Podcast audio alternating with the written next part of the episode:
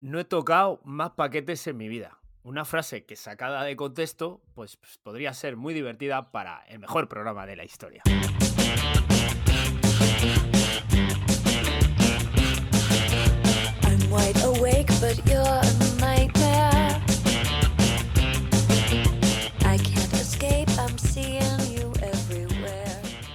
Hola a todos, bienvenidos a otro episodio Tía Larga, el podcast que te hace reír cuando tus cuádriceps te hacen llorar.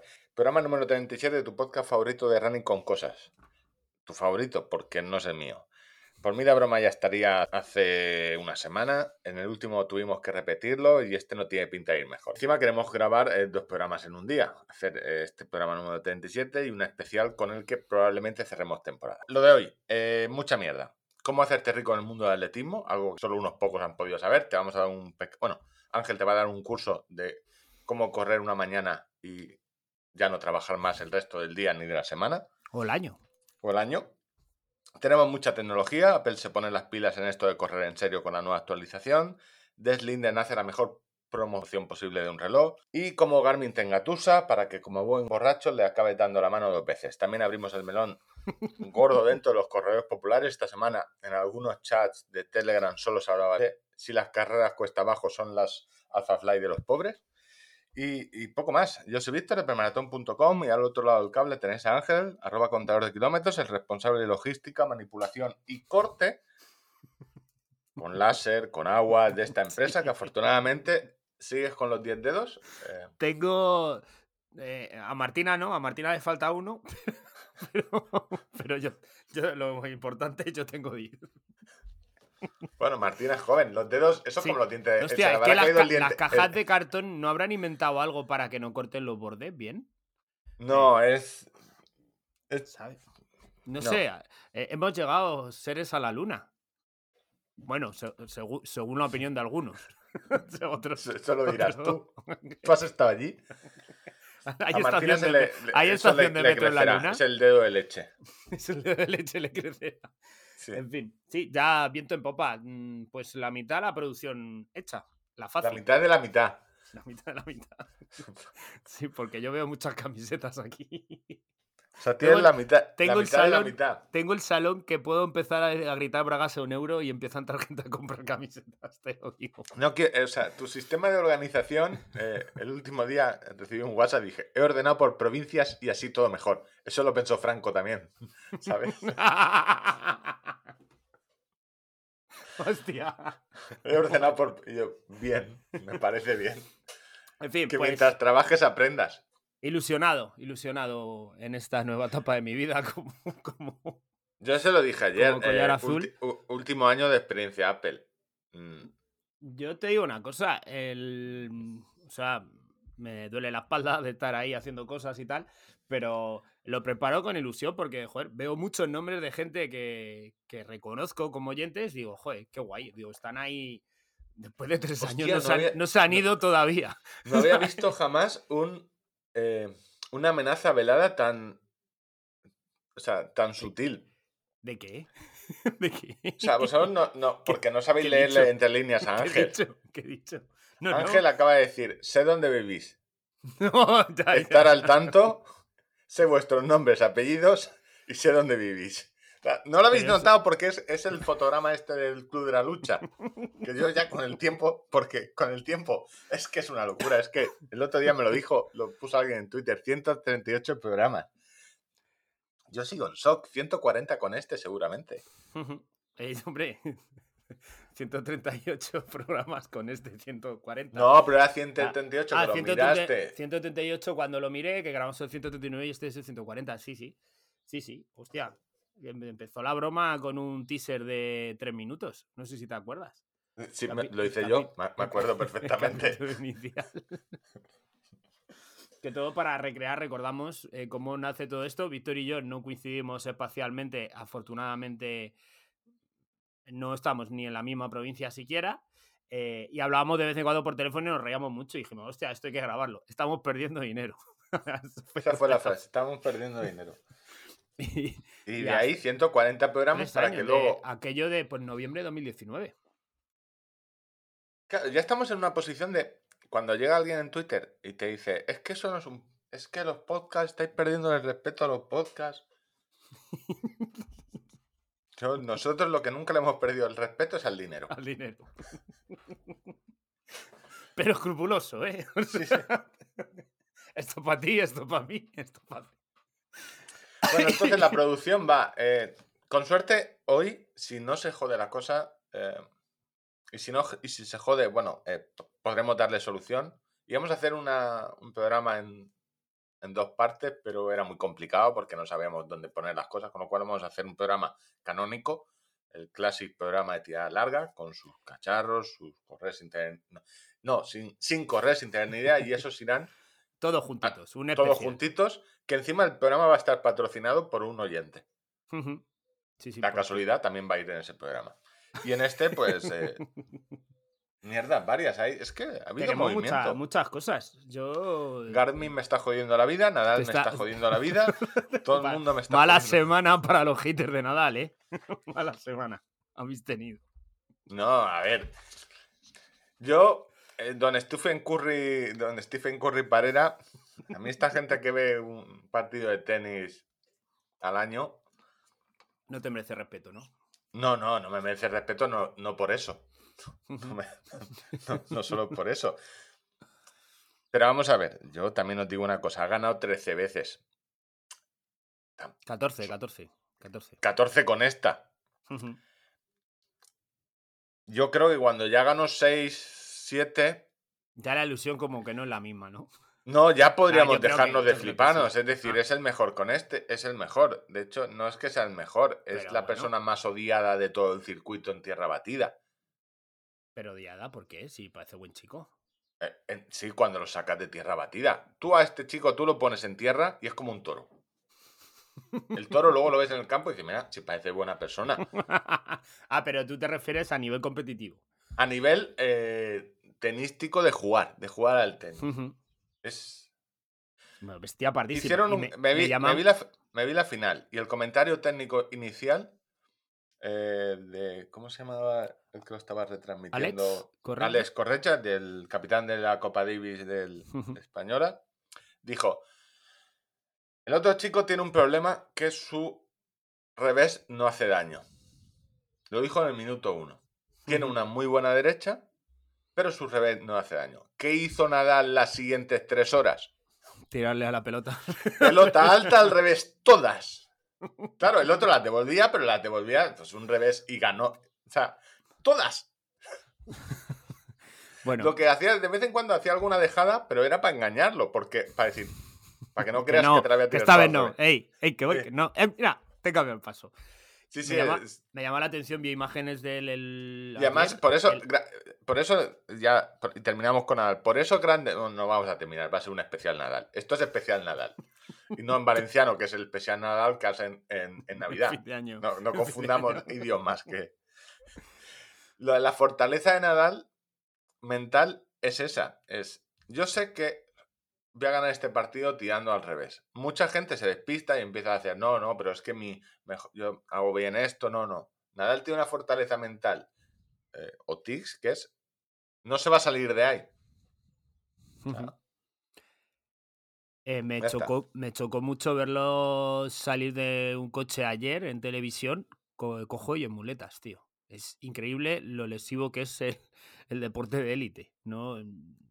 Yo esta insistiré, insistiré mucho. Muchas veces no nos hacemos ni a la puñetera idea de lo que es el deporte de élite a una, nivel fisiológico. una reunión de viejos futbolistas Y Viejos, es- viejos hablamos de 40 años. Sobre todo los, más antiguos. Ahora ya se conservan un poco mejor. Porque hacen. Pero los de los 90, haces una reunión, ves un vídeo de ya retirados, Van los ves salir de un restaurante andando y dices, pero esto. Van cojos, van cojos todos. Es, es acojonante. Pero yo no sé por Pues- qué no se operó nunca de. Del pie. Es decir, todos sabíamos que había tenido problemas en las muñecas, en. Pero el pie, no sé, no tengo- está, no está para arrastre. No para ni idea. arrastre. Y bueno, a ver si con un bueno, con un poco de suerte para él se retira. Eh, ¿Sabes lo y- que y- pasa? Y, que se me entienda esto. A mí, eh, joder, verlo ayer salir en muletas de un coche eh, me impactó muchísimo. Y los hijos de puta pidiendo autógrafos, pero no lo ves que no puede estar. No es que no tiene manos libres. O sea, que tiene que estar a la pata coja. Un selfie, un selfie. O sea, lo ves salir del coche que un po- como mi abuela. Y lo que a ti te. O sea, que no, No, puede te, andar. no te sale echarle una mano. No, No, no, un selfie, quédate aquí de pie un rato mientras culo, tus hombre. colegas y yo hacemos. Para hacer un story. en fin, pues nada. Respect. Yo creo que tiene un problema, que es que hay una cosa ahí mm, que están que el Djokovic no da señales de retirarse. Está que si, si ahora firmaran la paz y se diera la mano. No, no, claro, si lo hubieran firmado, se hubieran retirado. Y claro, entre ser el, el tenista masculino que más títulos de Gran Slam ha ganado, claro, lo- luego te retiras y Djokovic te gana el US Open, los de un año te gana dos, los de pista rápida, y al otro año te gana Roland Garros, porque tampoco hay nadie, porque ya te digo, menos mal que he empezado con el tenis ahora.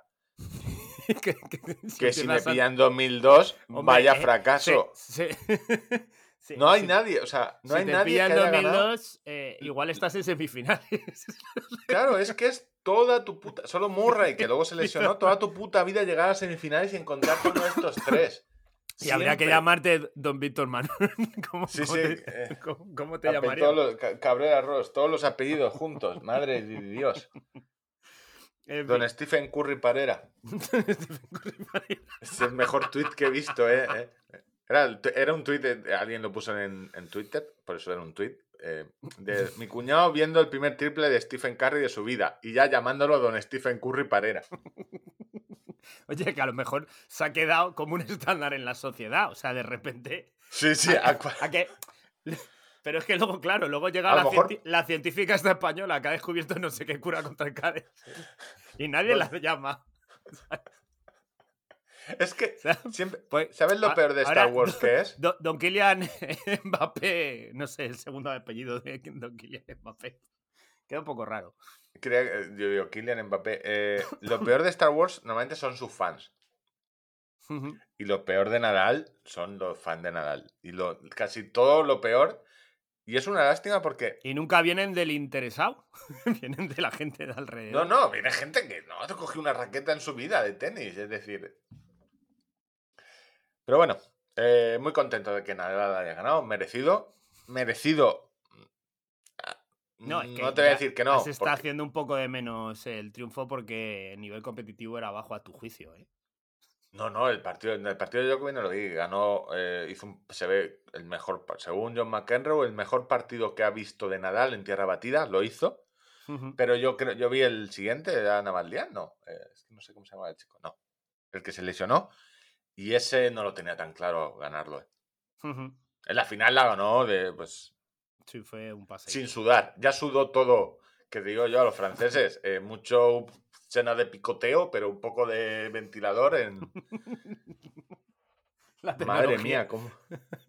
Un aire acondicionado o algo, que esa pista se puede cerrar, que lo sabemos todo. un ventilador o algo. Estaba sudando como un cochino, que los de diciendo el dry fit. Poco, dry fit, pero poco. Yo, luego, sobre todo a mí lo que me, me- le admiro es esa evolución que ha tenido a nivel estético. y ganar Roland Garros con pantalón pirata, a mí eso siempre me ha parecido doble mérito. O sea, porque la gente se va riendo, tú lo notas, que se están riendo de ti. Y jugar en una cancha así en esas condiciones. Son, ¿tú Es la al- fortaleza mental de a Luis- a Rafael Luis? Nadal vino de jugar con pantalones piratas en sus primeros inicios. ¿Tú viste, has oído a Luis Suárez lo que comenta de su muñequera? ¿No? Eh, Luis Suárez se lesionó, creo que la mano, cuando jugaba en el Liverpool, ¿era? Como Karim Benzema. ujú. Se lesionó, pero bueno, eh, estuvo dos semanas y se le pasó. Pero antes de que se le pasara, hizo un hat-trick o dos goles Sí, claro. y lleva la muñeca. Desde entonces lleva el vendaje en la mano siete años. Yo, ah, pues no sé si fue hace dos años o así, me preguntó alguien por un kinesiotape que llevaba yo alrededor de la rodilla y tal, y dice, ¿y eso qué te pasa? Digo, ¿qué, qué, qué me pasa? Digo, pues manías de viejo. Digo, Porque La aplicación es esa, manías de viejo. O sea, no hay nada físico, nada, es manía de viejo. Esto es como el Reiki, pero en, fisio, en fisiotape. Guruguru, hace, me hace guruguru. Me, me incrementa el flow y me aumenta el reiki. Sí, lo- me, me cierra el chakra que tengo demasiado abierto y me abre el otro. Me los equilibra, me equilibra la abertura de chakra. en fin. Pues nada. Pues eh, nada, los 15 minutos de rigor para probar que no se cae el programa, que tenemos la voz bien. Hemos hecho algún. Hemos hablado de Rafael Nadal eh, Parera. Ángel, esa tos es indicativa, es tos de rico. Es de rico que se baña en la piscina cuando aún por la noche refresca. Justo, justo, justo. Porque me la sé. Yo a la sociedad económicamente bollante la tengo controlada. Y esa tos es de eso. Es más alergia.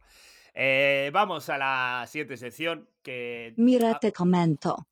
yo en, en mi papel otorgado eh, con- por, en- tú has depositado la- tu confianza en mí como representante para, para el tema de, de correr una maratón y ya me dejaste bien claro que tú corrías por dinero.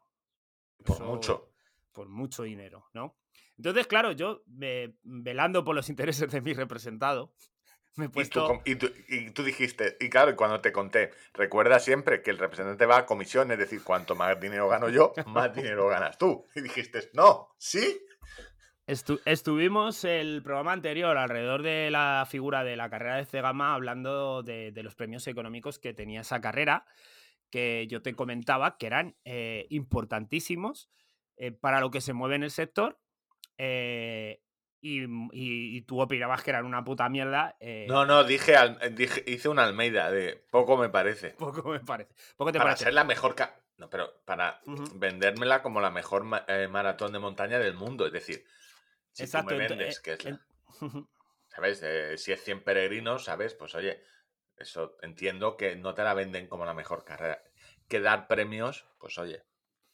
Entonces, eh, tirando de ese hilo, digo, coño, digo, voy a ver cuáles son las mejores carreras del mundo de trail y qué premios económicos eh, reparten, ¿no? Para poner un poco de perspectiva los 3.000 euros de Cegama. Que bueno, los 3.000 euros de Cegama hay que ponerle también un, eh, un asterisco, que son los 3.000 euros, la chapela y un hacha. ¿A quién no le va a gustar un hacha? Un trofeo que les han hecho de un hacha, que es un hacha que está clavada en la cima de la Icorri, eh, pues una, una copia de ese hacha eh, no grabada. es una hacha buena. Es un hacha buena, sí, sí, sí, sí, un artesanal de las buenas, buenas, buenas. Y está grabado con todos los nombres de los ganadores de Cegama. Es eh, uno de los regalos nuevos que se han implementado este año. Te vendría bien a ti un hacha con el tronco Oh, ese ¿a que te está dando quién no le- problemas. ¿A quién no le va a gustar? Sí. El tronco ese, madre mía. Ya luego lo, lo cuento. Eh, pues bueno, me pongo a pensar y digo, pues vamos a pensar en las mejores carreras de trail que nos pueden venir así un poco por más famosas, más mediáticas, a ver que mueven más, eh, qué dinero se reparte, ¿no? El UTMB en 2018, creo recordar, hasta 2018 no daba premios el UTMB, ¿vale? Que me perdonen los lectores, los oyentes, y no sé si era 2017 o 2019, pero bueno, o sea, eh, hasta hace muy bien poquito el UTMB no daba premios. ¿vale? Claro, en esto sabes que hay, tengo una duda que quizás no sabremos nunca. Que alguien que sepa, dices, que alguien, ahora mismo alguien que ha estado allí dice, no daba premio, pero daba caché. O sea, pagaba caché. Eh, claro, ya, pero es como lo de te pagamos en visibilidad, ¿sabes? O sea, No, pagaba caché, es decir, porque yo tampoco, o sea, yo no quiero un premio en la carrera, yo quiero que me paguen por ir. Ah, ah, un porque no voy a un ganar. fijo, un fijo. Ah, yo no, no, es que sé. te dé caché correr, sino que me no, paguen un fijo. desconozco. lo- Sí que es verdad que a nivel mediático, eh, un primer puesto en el UTMB o un segundo puesto, incluso un top 10 en el UTMB, eh, podía repercutir eh, de alguna manera en que el atleta tuviera algún nivel de patrocinio superior en la No, yo lo quiero saber si los sí. poletis le daban pasta a la peña por decir, oye, vente a la... Mm, No me creo, suena, no, yo no creo que no. nunca, Más ¿eh? allá de a lo mejor darle alojamiento a algunos, poquita cosa. No, no, Que no- luego lo realquilas en, se en no se han hecho, no se han hecho ricos los Poletti por repartiendo fajos de billetes, también te lo digo, ¿eh? Vale. Ya veía yo que no tenía pinta que los dos, que te digo Yo- que si te dan una "Ve- aparta... Vente que te doy mil euros por correr. eso no. Que si me das un apartamento por ir en el UTMB con dos habitaciones, ahí te hago una re- un realquilamiento y, y buena y no pasta. vas, y no vas y te quedas en Valencia. Y me quedo en Valencia, alquilo tres habitaciones en Chamonix ese fin de semana y Bueno, pues vamos con el UTMB. El UTMB tiene varias carreras, ¿vale? Eh, voy a hablarte de, de tres. La OCC, que son en torno, creo que son 60 kilómetros o así. La TDS, no, la OCC son... Sí, 60 kilómetros. Luego tienen la CCC, TDS y UTMB. Vale, Sí. pues el UTMB, la carrera eh, grande, la casi... eh, las 100 millas, 170 kilómetros, 160 y muchos kilómetros.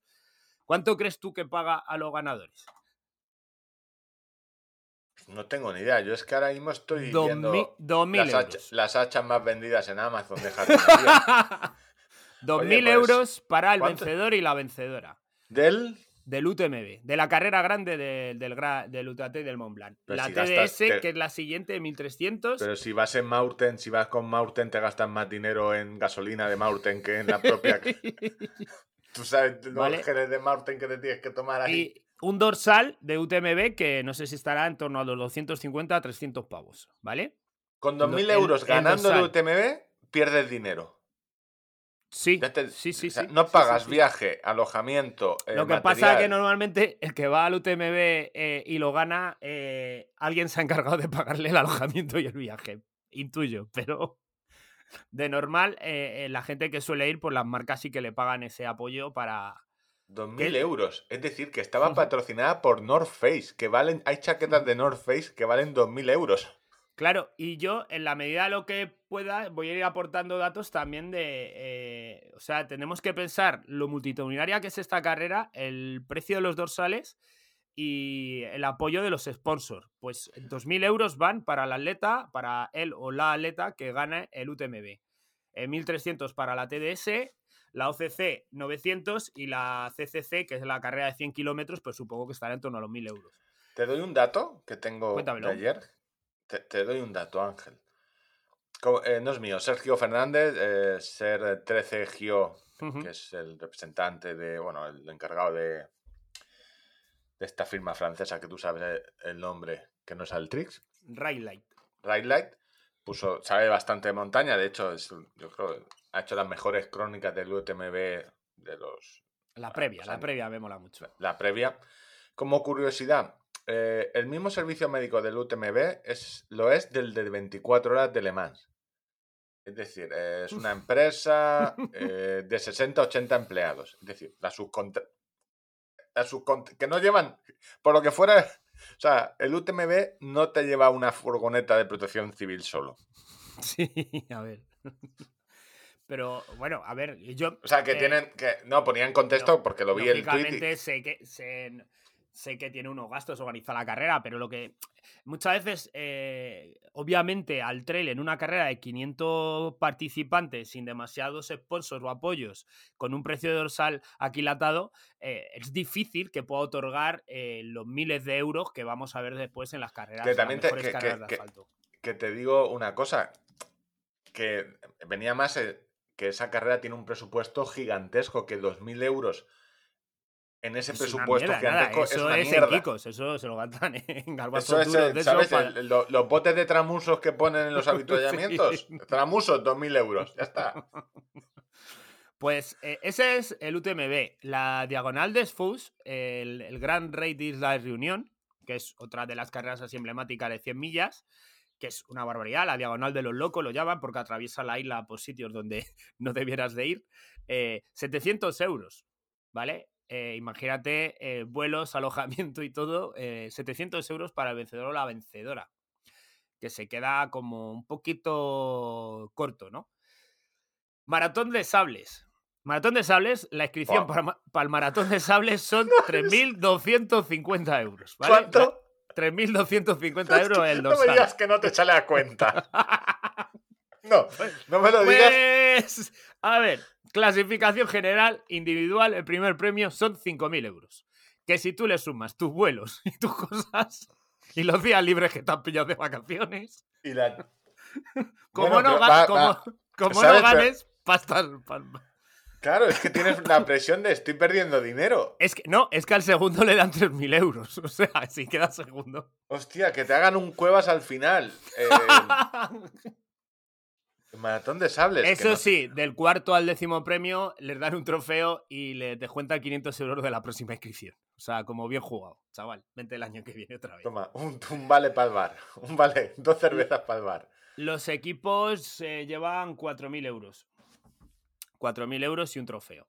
¿Te doy Eh, un dato? Ese es el, el maratón de sables, tío. O sea, el maratón de sables son 5.000 euros. O sea, es- no me digas tú la- lo mediático que es, que todos vemos eh, luego el documental y... A ver, y- y que en hoteles se gastan poco, también te digo. En medir carreras, en. Sí, eh, en allí agua no va a grifo, en agua- homologar el agua- circuito. eh, el agua del grifo también, poco, en las duchas. que es una de las cuestiones contra, con las que más tienen que luchar. eh, el laboratorio de Juan tiene un par de, de capítulos en su podcast que recomiendo escuchar del Maratón de Sables.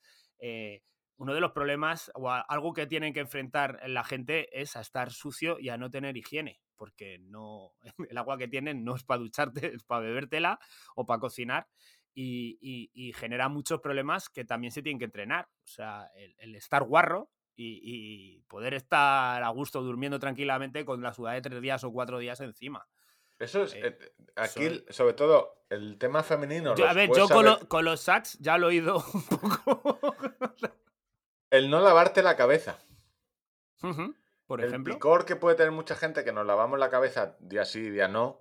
En el momento que no te la lavas y tú eh, no estás acostumbrado, es algo que tienes que. O sea, la suciedad, uno se tiene que acostumbrar. Te acostumbras rápido, también, eh, también hay Sí, que. esto es como. A ver, el caído de festivales tampoco tiene. O sea, el cambio tampoco. Hace un poco más de calor. Si vais a festivales, recordar pantalón, o, el del pantalón que os llevéis, a poder ser el Saks que Go to. Town, que lleve la cremallerita para que no se os caigan las cosas. Que lleva cierre con cremallera, La- la- bolsillo. las cosas caras. Eh, Kylian Jornet, en- durante muchos años, su temporada, y este año va a ser también esa su temporada, corre Cegama, corre el UTMB y otra prueba emblemática de- del trail es eh, Sierre Final. Eh, Sierre Final eh, tiene eh, en Suiza, creo que es, porque está en francos suizos, en los premios. Eh, estado mirando el cambio de los francos suizos y están casi casi igual que el euro. 0,97, 0,98, así que vamos a asimilar, a hacer números redondos. El campeón se lleva 2.000 pavos eh, por eh, ganar la, la carrera, una carrera de 31 kilómetros y 2.200 metros. Que esto, dices, bueno, ni tan mal. O sea, corro una quinta parte del UTMB y me llevo lo mismo. Pues de puta madre, ¿sabes? Porque igualito es estar 17, 18 horas que... que No lo va a decir Ángel, pero parece que en el trail te pagan con visibilidad. ¿eh? Eh, Te pagan con abrazos y, y es el salario Bueno, oye, emocional. yo pu- puesto, puesto a correr, eh, te o sea, el precio euro kilómetro que te dan por ganar, sale mucho mejor el, el de cierre final. Eh, ponía aquí el artículo. Ah, bueno, si haces el récord, 4.000. 4.000 4.000 euros, juego 4.000 francos suizos a- al cambio lo que sea, que lo tiene Kylian Jornet en 2.25. Que esto y- recordamos que luego hay una, una pequeña manía que tenemos algunos que se llama eh, pagar impuestos. Que luego sí. tienes, ¿sabes? Tiene, Que luego tiene, tienes luego hay que ir el haciendo y decir, oye, que he ganado tre- este- 3.000, pues hay que quitarle el 20, el X, esas cosas, los autónomos. Y entonces, eh, pues eso, el, esos son los premios eh, de, del trail, de carreras más emblemáticas. Eh, tenía por ahí a buscar alguna española, la Canfran Canfran, que es una carrera de 100 kilómetros y 8.848 metros de nivel positivo. Eh, son 600 pavos para los vencedores. 600 pavos. Eh, 600 pero- pavos, pero claro, 8.000 pero metros escucha, negativos. O escucha. sea, me los, me los das ahora, es decir, no ganando. me das 600 euros y me dices, te tienes que hacer 8 8.000 metros negativos y te digo, ¿Dónde está el asesor? o sea, Cohete, ¿no? 8.000 Eh, metros. Pero bueno, Eh, por, por- por poner en, en- en perspectiva, Canfran Canfran tiene 150 participantes, solo 150 plazas. Entendemos, precio de dorsal, eh, o sea, está un poco acorde, ¿no? Es casi generoso para lo que ingresa por los, por, por los dorsales, en comparación con, con un UTMB que son 300 pavos el dorsal y les dan solo 2.000. Eh, Yo es que no, no tengo claro eh, si realmente O sea, hay muchas veces que el pagar, cuando tú, o sea, el pagar poco queda peor que no pagar. Bueno, Me en da la este- impresión. En este caso, yo estoy seguro que el ganador de la Canfran Canfran recibe los 600 pavos con muy buen. O sea, no, no se queda diciendo, pues vaya mierda. O sea, pe- eh, porque viendo lo que hay en el mercado y en el sector, es, es- Sí, sí, no, no. el está, sector está, es- está así. Eh, pero bueno, nos vamos. Yo, eh, eh, Víctor, tú los premios estos, ¿cómo lo ves tú para correr? O sea, tu debut en maratón podría ser en Cegama. No, yo mi debut, mi debut creo que lo tengo enfrente de. Y lo tengo enfrente. Me voy a saltar tu paso. Lo tengo aquí enfrente. Enfrente de la pantalla lo tengo. ¿Yo qué soy? Aparte de tenista en Guapo. ciernes. Guapo. Guapo. eh, y que no me guste mucho la gente. Yo recordad que soy triatleta. Ah, te vas a ir. En la mayoría de pruebas de Ironman se reparten 50.000 dólares. 10.000 eu- 10.000 dólares para el Oh. primero y en los Ironman eh, s- Hostia. 70. El canal ya no lo llaman medio Ironman porque sonaba mal, lo llaman Ironman 70.3. eh, se reparten 25.000. 5.000 para el primero. En la mayoría de los Ironman. También te digo, el, el precio del Ironman le sale a cuenta. Encima, si te prohíben el drafting ese, pues ya no tienes que ir con nadie, con lo cual, para ti, pues fenomenal, ¿no? Perfecto. Ironman, es que el problema es que sale caro participar, ¿eh? Y ahora se han puesto los noruegos a darle a esto, al Ironman, se han dado cuenta que, que disparar el, lo del el dualón este que hacían el... Ese es el otro debate donde quería llegar yo. Eh, dices que ha llegado los noruegos, pues cuando la gente se pregunta por qué los africanos eh, eh, no, no triunfan en el trail, si es por falta de adaptación, que puede haber parte, por falta de, de especificidad en su entrenamiento, que puede haber gran parte, pero sobre todo lo que hay es falta de dinero, señores. O sea, alguien que se está apostando dos balas al año o una siquiera, eh, ¿dónde va a ir? Te voy a contar. En Maratón de Boston, 150.000 euros para el ganador. vale, en- quiero Más, que tengamos. eh, quiero eh, eh, que- o- más fijo que tenga. No, no, más, olvida- más olvídate que el maratón de Boston, justo el de Boston no, eh, pero hacer de liebre en Berlín no tiene que estar mal pagado, ¿eh? Pues mira, eso me lo quedo pendiente para mirarlo. No quiero comparar, por favor. Lo que quiero es que entendamos y pongamos en contexto que son eh, ¿Cuánto me has pues- dicho Boston? 150.000 euros. Esa es la prueba de, de Ganar. asfal- de asfalto. Si ganas, sí. ¿Y el UTMB? Eh, 2.000.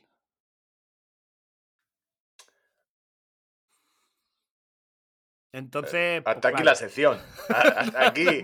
No hay más, no hay más palabras, señoría. Kilimo está. pe- Queda el chiste que Estamos hablando de. Tú eres que Cabrera, porque claro, es el hijo de Cabrera, ¿no? Y- Y tú eres mi padre, papá, que yo quiero hacer trail. Está la mierda, Víctor, hombre. ¿Cómo te vas a hacer trail? Que eso, de eso no te vas a ganar la vida. Eh, pues Tokio, 108.000 euros. eh, Chicago, 100.000 euros. Nueva York, 100.000 euros. Londres, 55.000. Y Berlín, 50.000 euros para los vencedores de la prueba. Todo esto, ya te digo, extras aparte, Sí, no, eh, pues- fijos. eh, luego el que hace el récord de, de la prueba, si hace el récord del mundo. ¿te sabes el, ¿Te has fijo. apuntado cuál- los terceros? No, no, no, estos son solo los. Vale, ponte, si son normalmente 50.000, probablemente para el tercero tengas eh, sin problema 5 o 10.000. Y entonces me he ido a la prueba de referencia de eh, nacional, la maratón de, de A Valencia. ver, a ver, a ver, a ver qué vas a decir. A ver. o sea, o sea, bueno, vas a, por- a decir de tu boca la prueba de referencia en. España y la vas a nombrar tú. vale, adelante. Valencia. Eh, los premios pueden variar en su cuartilla, tal, tal, en función si se corre eh, por encima o por debajo de determinado tiempo, ¿vale? Si ganan. Sí, Eh, pongamos que van rápido. Si se corre por debajo de 2.430, eh, seten- 75.000 euros para el ganador. Hostia, con José Luis, Merca- con José Luis Mercadona. Sí, pusieron unos, pre- unos pre- eh, 50.000 si corre por encima de 4.30 hasta 6 y, y en mujeres eh, eh, eh, eh, eh, también 75.000 y baja a 35.000 si el tiempo es superior a, a 2.22. ¿Y en Madrid cuánto da Eh, no lo sé, no, no lo he mirado. no lo he premios? mirado. Maratón Madrid. Para- eh, Me preguntabas tú, es que un tercero en una maratón de Valencia se lleva 35.000 euros. Siempre y cuando esté por debajo de... No, no, no, no, 35.000 no, se lleva 30.000, 30.000, perdón. Bueno, tampoco por 5.000 euros, tampoco. No, pero a- había mirado la tabla de lo que se llevaría el primero si corriese por encima de 2.6. Madrid. Madrid te dan un, te dan un abrazo. Te dan un abrazo y 6.000 euros. No tiene eh, 6.000, 3.000 y 1.500 para hacer. Hostia, hay muchísima diferencia eh, entre... Hay muchísima diferencia, no por nada. Es que si no tienes el dinero para darlo, Claro, Pero hay eh, muchísima claro, diferencia Madrid, entre- Madrid tiene 3.800 finishers maratonianos y Valencia ha vendido ya 30.000 para, para lo este año. tenía... eh, eh, Es menos que mal que yo voy por élite, si tengo que ir. No. Eh, para lo- los Sevilla. españoles, en Valencia, 5.000 euros para el primero. Víctor, tu chance está ahí, porque quizá a lo mejor para ganar la carrera no estés. No, no, que yo voy a fijo, yo no voy a competir. eh, Yo Premios para los valencianos. El más rápido, 2.000 euros. La más rápida, do- 2.000 euros. Eh, 1250 eh, Madrid, te estás quedando flojete. 1250 Madrid para, eh, para hombres, el mejor español. ¿Y cómo puede ser que no tenga eh, Madrid un mejor premio para el Madri- al mejor madrileño? Porque podías hacer el trofeo, la mejor maratón del mundo que es Madrid, con su mejor corredor madrileño. No tiene. Si eres de Madrid, no hay. Bueno, pues eh, espero que con todos estos datos os ayude a entender por qué los atletas kenianos se están Sobre todo, centrando un poquito más en carreras de asfalto.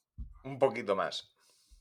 ¿Vale? Que en el momento que haya cifras que se muevan así, eh, pero es que eso está muy lejano, por no decirlo imposible, eh, pero por morfología de sus pruebas, por muchísimas cuestiones, quiero decir, son... eh, En asfalto ya, por ejemplo, eh, Sevilla tiene eh, 12.000, el doble que Madrid. Ojo, 12.000. claro, y en esto ya y las maratones españoles... Y 12.000 finisher. O La- sea, 9.000 y pico tuvo, o sea, tres veces más. Es que... Es que, pero bueno, Sí, no sí, sí. todo es. eh, no todo se paga. Recordar que eso que dice Ángel de 30 eh, Maratón de Valencia ya lo dice, claro. El dinero de los dorsales no paga no nada. No paga casi nada. Entonces da igual el número. O sea. Bueno, pero de- ayuda un poquito, 30.000. ¿no? eh, 30.000 te por una media de 70 euros, yo creo que ayuda un poquito. Sí, sí, pero ¿sabes? tienes que poner en Valencia para que no. En Valencia se paga eso porque hay un patrocinador eh, privado, que es la Fundación Trinidad Alfonso, que cuando desaparezca, pues. Entiendo que quiere desaparecer cuando consigan Lo hacer. que, el- quiero, lo que quiero decir que son disciplinas eh, con una eh, morfología mm, totalmente distinta a nivel de la prueba fisiológico y tal, pero aparte eh, Yo todo, creo que eso todo es lo una- que tiene económicamente detrás es muy distinto. Primero, menor masa de, de participantes, eh, apoyo institucional menor, eh, apoyo de patrocinadores menor. eh, pues lógicamente los premios son menores y eso ¿Crees? que suba al nivel, o sea, también no me veo a un UTMB pagando 50.000 euros al vencedor. No me lo veo. ¿Cuánto? No me lo veo. 50.000. 50.000. 50.000. No te estoy Vale. hablando lo- los No, no, que 150.000 va. de Boston, ¿sabes? eh, sí. O sea, ni 20.000. Ni 20.000. No me lo veo. Y es la prueba de referencia, con lo cual va a ser muy difícil que, que todos esos corredores africanos, aletas africanos, aletas y aletas. Eh, Hombre, no, yo te, eso. mira, vamos a abrir un, un segundo melón. Vamos a abrir un melón. Primero, el tema de fisiología. Yo, un atleta keniata o keniano, etíope, si entrenaran un poco en 3-4 años, lo tengo clarísimo, dominarían el... Es la, la historia esta que nos hemos inventado de que no, es que no pueden porque no están Todo se entrena. aclimatados. todo se entrena. Ellos Ah, que eh, físicamente ya son portentos. No son portentos, es decir, tú de aquí, y además en esto que necesitas eh, capacidad aeróbica. Si algo tiene, ¿sabes? Algo hay Luego, allí. eso la, muscular la puedes ganar, eh, lo que es la adaptación al medio la puedes ganar, se puede entrenar. y que Kilian tampoco pero- es. no, a ver, en el trail tampoco son gente súper musculada como a lo mejor sí que encuentras en el Ironman, Ujú. que tienen mucha más masa muscular. Es que no hay pasta. Es una cosa. Y luego, por ejemplo, en, el, en las carreras ya muy, vemos muy poco patrocinador eh, de marca deportiva. Ya no vemos Nike que patrocine una maratón. Nike, No, se, se- se- se han ido eso se fue. O sea, ahora son Ahora al trail están llegando. O sea, decir- es, es Salomon eh, patrocina el Gran Trail Peñalara. No, visto eh, que siempre han estado, en siempre han estado, ¿eh? Ujú, Sí, sí. es sí, decir, el problema es que las marcas deportivas quizás no tienen suficiente dinero. Para no es apoyar, un Zurich eh, Seguros que Exactamente, exactamente, exactamente. Es decir, Claro. aquí han estado las marcas y las marcas, eh, me sabe mal decirlo, pero las marcas están para vender eh, zapatillas. Y han estado no, pa- para que no pasa ropa, nada, que no pasa, o sea, no están matando niños en la plaza del pueblo, o sea, que es, es pero no han puesto dinero para, para levantar. O sea, han levantado. Ya, ya, ya, el- claro. Te entiendo. O sea, ha sido siempre pues un deporte amateur. El corredor estaba ahí, pero era secundario. Claro, Ah, y a- ahora, ahora mismo en el atletismo hay muchísimos atletas profesionales mm, a nivel mundial, te digo, no hablo de los españoles en concreto. En ruta, atletismo Eh, en ruta, porque hay mucho dinero. Eh, en el atletismo en pista, lo- Eh, el que esté haciendo pista y esté escuchando este, dirá, ¿y yo que estoy lanzando el martillo? ¿Cuánto Sí, dinero me voy a llevar? Bueno, pe- pensaba en esas grandes figuras mundiales que ganan. Hay, en, en proporción hay mucho más profesional que en trail. eh, pues a lo mejor españoles es que hay seis. seis, o cinco que, que puedan dedicarse solo a entrenar. Bueno, y- sí. eh, Bueno, digamos que hay dos docenas. Y luego, hombres y sí, pero mujeres, y luego, luego hay una, una, mujeres. figu- una figura intermedia que ya es el patrocinado, que pues la marca le presta apoyo para viajar a las carreras y le da material y no sé qué, pero no, no, yo digo un, un salario, o sea, dice, toma, tú todos los meses tienes tanto porque estás conmigo. Esos hay muy poquitos, muy poquitos en trail. Se supone que eh, los que saben más del negocio del trail, el UTMB entró dinero, creo, o se asociaron los Poletti con Wanda, que Wanda eh, es un pez llamado Wanda y un estadio en la mejor ciudad del mundo. También son los dueños de la franquicia Ironman y están haciendo mini franquicias del UTMB. Sí, Eso- claro. es el camino, te guste más o, no, para eh, profesionalizar el deporte. Sigo pensando que una de las grandes profesionalizaciones y por qué estamos viendo escalada ahora entre deporte, escalada indoor, entre deportes, los Juegos Olímpicos. Y era mucho más fácil llevar, yo creo que, y es lo que está intentando Chapado y todas las federaciones, llevarlo de la mano del atletismo que llevarlo de la mano de la Federación de Montaña. Y eso creo que si consigue algún llevarlo al tema olímpico. ¿sabes? Es un, no es un buen escaparate. sí, y además porque los premios olímpicos eh, hay patrocinador, o sea, se mueve mucho más dinero. Si el, si el deporte, y lo contrario, si un deporte deja de ser olímpico, es una putada grandísima para ese, sobre todo para deportes minoritarios. Está el karate contento. Si está en lo del karate para decirle algo, ¿sabes? Porque encima tú a uno del karate tampoco puedes ir a decirle, ¡Ja, ja! No, no, no. ¿Sabes? No, no, yo tengo un respeto, mucho respeto. Sí, sí, tú a, las ar- a los de las artes marciales, recordemos, debes tenerles un poco de respeto, incluido a los del judo. En fin, pues nada, que esa es la situación de los premios en el trail eh, y para que la podáis valorar y... y- y, O bueno, sea, pues- el chiste es que el trail en Kenia es como las carreras de letras. ¿Te puedes dedicar a ellos? Sí, pero rico... Rico, rico, Si es no tu- te- eh, el pobre, si es tu ilusión estudiar humanidades, estudia, pues son bonitas, porque el trail es bonito, pero que sepas, hijo, Yo que que, más de dos o tres vacas no vamos a poder tener. que quede claro que como representante tuyo, eh, en principio solo valoro eh, carreras de asfalto para tu debut. Lo de que vivir en Valencia tampoco te había dado una idea de, de solo el asfalto. Bueno, pero a ver, tú me dijiste que la principal es que corrías por dinero. Digo, pues yo, donde haya más pasta. Pues mi objetivo es llevarte a la maratón de Boston. Pero para Pero ir a se- Boston tienes que hacer la mínima. Por tu Pero conforme más viejo sea, más fácil es. Bueno, ni más viejo eres tú también. Que, que Sí, pero más fácil es, A la es gente decir- se le suele olvidar. Sí, sí, pero bueno, pero más fácil es. Esto Así es- que, pues. Yo creo que yo no te queda una idea, pero es mucho más fácil. Lo que pasa es que yo debuté en triatlón, tampoco no tiene tanto impacto mediático, eso es verdad. No, a la hora de vendérselo a los patrocinadores, posibles No, porque si me hubiera llamado desde marca- el principio marcas de suplementación deportiva. Bueno, eh, Pues, Pues nada, eso. aquí os hemos es- dado un montón de datos. Que- sí, otra cosa no, pero esta vez datos tenéis ahí. Datos hay un montón, hacer con ellos lo que queráis. eh, los Poletti. Hay algunos, hay en el mundo del trail hay gente con el, la mano, el puño cerrado, que se dice por aquí. Tienen el Pone- puño. Poner, si, si queréis debatir sobre esto, ponerlo en Twitter con el enlace del, eh, del episodio, para ver si nos descubre más gente y, y Ah. que empiecen por un programa donde en principio hablamos de cosas serias. y bien Estrategia de contadas, ¿sabes? marketing. Patrocinar el último programa serio de la temporada. Cuando, y el siguiente ya no hay, se ha acabado. El siguiente, el siguiente se encuentra con un correr sin tener ni idea, especial correr sin tener ni idea. El contraste. Pero tú crees, esto, Ángel, esto ya no tiene sentido. Si esto nos queda una temporada, hay que asumirlo. Hay que asumir que. En fin, vamos a terminar esta. Vamos a Padre, terminar esta. para la chaqueta de Gore-Tex de Martina. Los restos de kilómetros de confianza, donde los tiradas larger han robado directamente todos los premios. Han entrado en las oficinas de Mafre, han dicho alto todo el mundo, han cambiado los nombres en las papeletas. han dado dos disparos en el techo, que ahora, eh, como en el Congreso, puedes ir y verlos en las oficinas generales de Mafre. y se han llevado los premios de, de mayo. Y este junio, pues, pinta parecido.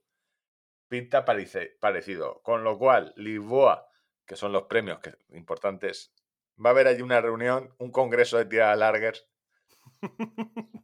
El congreso del retraso, lo podemos llamar. Va a ser interesante, va a ser interesante. Ese sitio va a ser muchos... serán, es en octubre, creo que va a ser la cuna de muchos correr sin tener ni idea para el año que viene.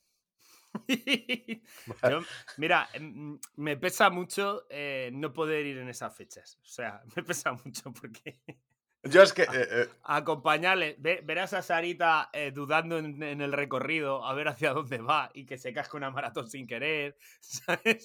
Claro, encima hay tres pruebas, eh, hay mucha complicación, hay pasteles, Todos son palos en las ruedas. hay un vino que dices que está dulce pero está fuerte.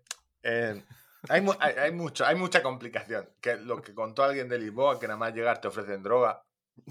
Pues hombre, depende de las pintas que tienes, ¿sabes? Depende, o sea, depende de cómo te vean los ojos. A esta gente...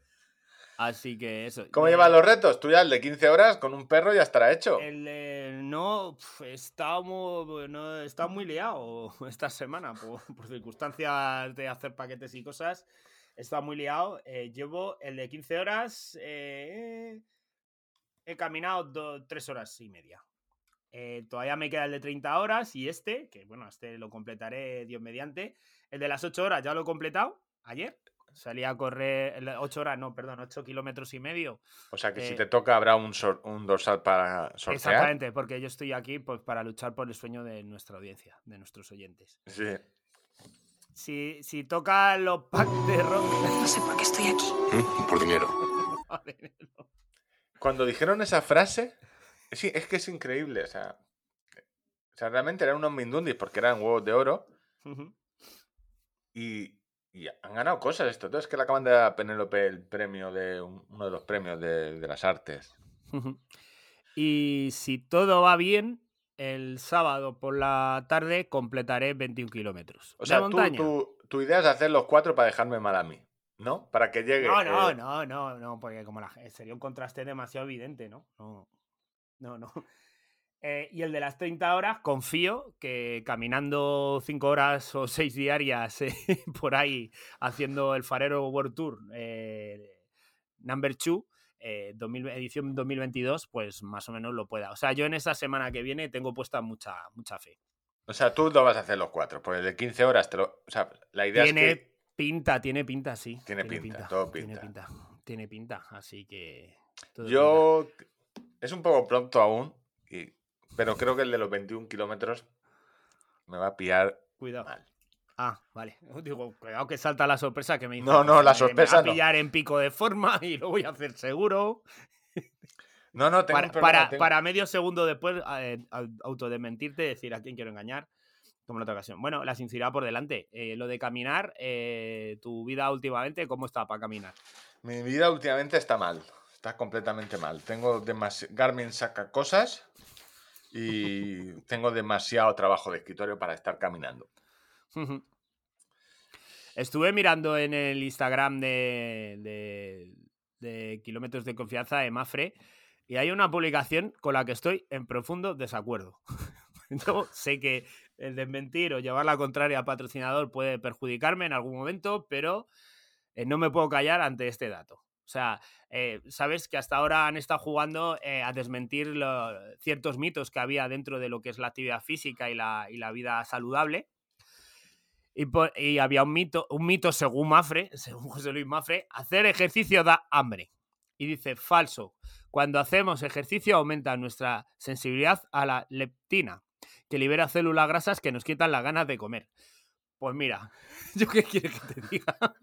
Yo- A yo- ver, te voy a decir una cosa. yo llegué el otro día de, de- de andar 19 kilómetros, correr 19 kilómetros por ahí por la montaña y, y no te digo lo que me comí. Pero, Pero- claro, eh, pero eso no es ejercicio. Eh, ahí te voy a Ah. dar la explicación. Ah, no Hacer es ejercicio de alta intensidad, de muy alta intensidad, te quita el hambre y las ganas Ah, de eso vivir. sí, y la ganas de vivir, claro. Vale, vale, vale. Sí, sí, no, que eso enlaza con los burpees, que ya, ya hablaré de ello. Por ejemplo, yo cuando me voy con la bici, que aunque sea de alta intensidad, yo a los 40 kilómetros solo estoy pensando ya en el segundo desayuno, en desayunar otra vez. Cuando voy a nadar, si hago nadar libre que no estoy haciendo, si hago series muy fuertes, lo que quiero es... Morirte. No. Lo único que no quiero es, voy a intentar no vomitar en la piscina porque va a ser desagradable para todos. Para Ese es mi y pensamiento. Luego, claro. Pero bueno, hay- cuando alguien vomita en la piscina o pasa un hecho escatológico dentro de la piscina, eso, Ah. Eso, porque claro, eso no es lo quito y paso el mocho y friego un poco. puedes vomitar, está, lo de vomitar está pensado. Tienes que, recuerda, tienes que Irte al vomitar skimmer. Irte al skimmer. en el, no, las piscinas estas tienen como una, una recogida de agua secundaria fuera del bordillo. Ah, Hay que sí, vomitar sí, ahí. sí, sí, sí. Hay que No vomitar. vomites dentro. Vale. Pero de todas O maneras, sea, a ver, te digo una cosa. cuéntame en mi, en mi piscina ¿Dónde vomitar? entrenan eh, bebés niños. Ujú. O sea, no será la primera mierda flotando que recogen ni la última. Eso sí, son de niños, no son. No, no, Pero bueno, que allí están acostumbrados. Eso tiene un no, botón. no son ah, de un señor de Badajoz de 55 años. claro, después de comerse un cordero. Pero nadar da mucha hambre. Nadar, de hecho, Hostia, Lo que engorda. más, lo que más. Engorda mucho. Pues yo tengo un problema. Otra de las publicaciones que han hecho es eh, la importancia. Pablo Lucero, que es el entrenador, cuenta eh, que cuando tú haces una sesión, lo ideal y lo que hay que hacer es hacer un calentamiento previo y luego lo que mucha gente es volver a la calma. Pues tengo un problema con el tenis. ¿Cómo vuelves a la calma del tenis? ¿Cómo O sea, vuelvo después luego de un partido? te- te quedas con el, con el rival tirando pelotas fáciles, peloteando un poco para bajar la intensidad o cómo lo hacéis? Pues. Y el otro mirándote lo- mal, que yo me tengo que marchar, que mi mujer, que los niños, que lo tengo que recoger del karate. Pues no lo hago bien porque mira que volví en bici. Y jugué por la mañana que me pegó un madrugón para jugar y perder otra vez. No sé qué está pasando. No sé qué está pasando. Eh, y a las 5 de la tarde yo aún tenía un, un metabolismo acelerado y no tengo piscina para hacer un enfriamiento. Y, y yo ahora enfriamiento te que refieres, es y te lo pregunto ya, eh, o sea, fuera de broma, eh, ¿enfriamiento te refieres a que físicamente metete en el agua a que te enfríes o, o, Sí, sí, o sí, no, o na- nadar eh, a modo No, de no. vuelta a la calma? enfriamiento eh, de temperatura corporal. Mi problema es que Yo ese, ese sí que le hago, ahora sí que no perdono ni una sola vez. Enfriamiento de bajar la temperatura corporal, Claro.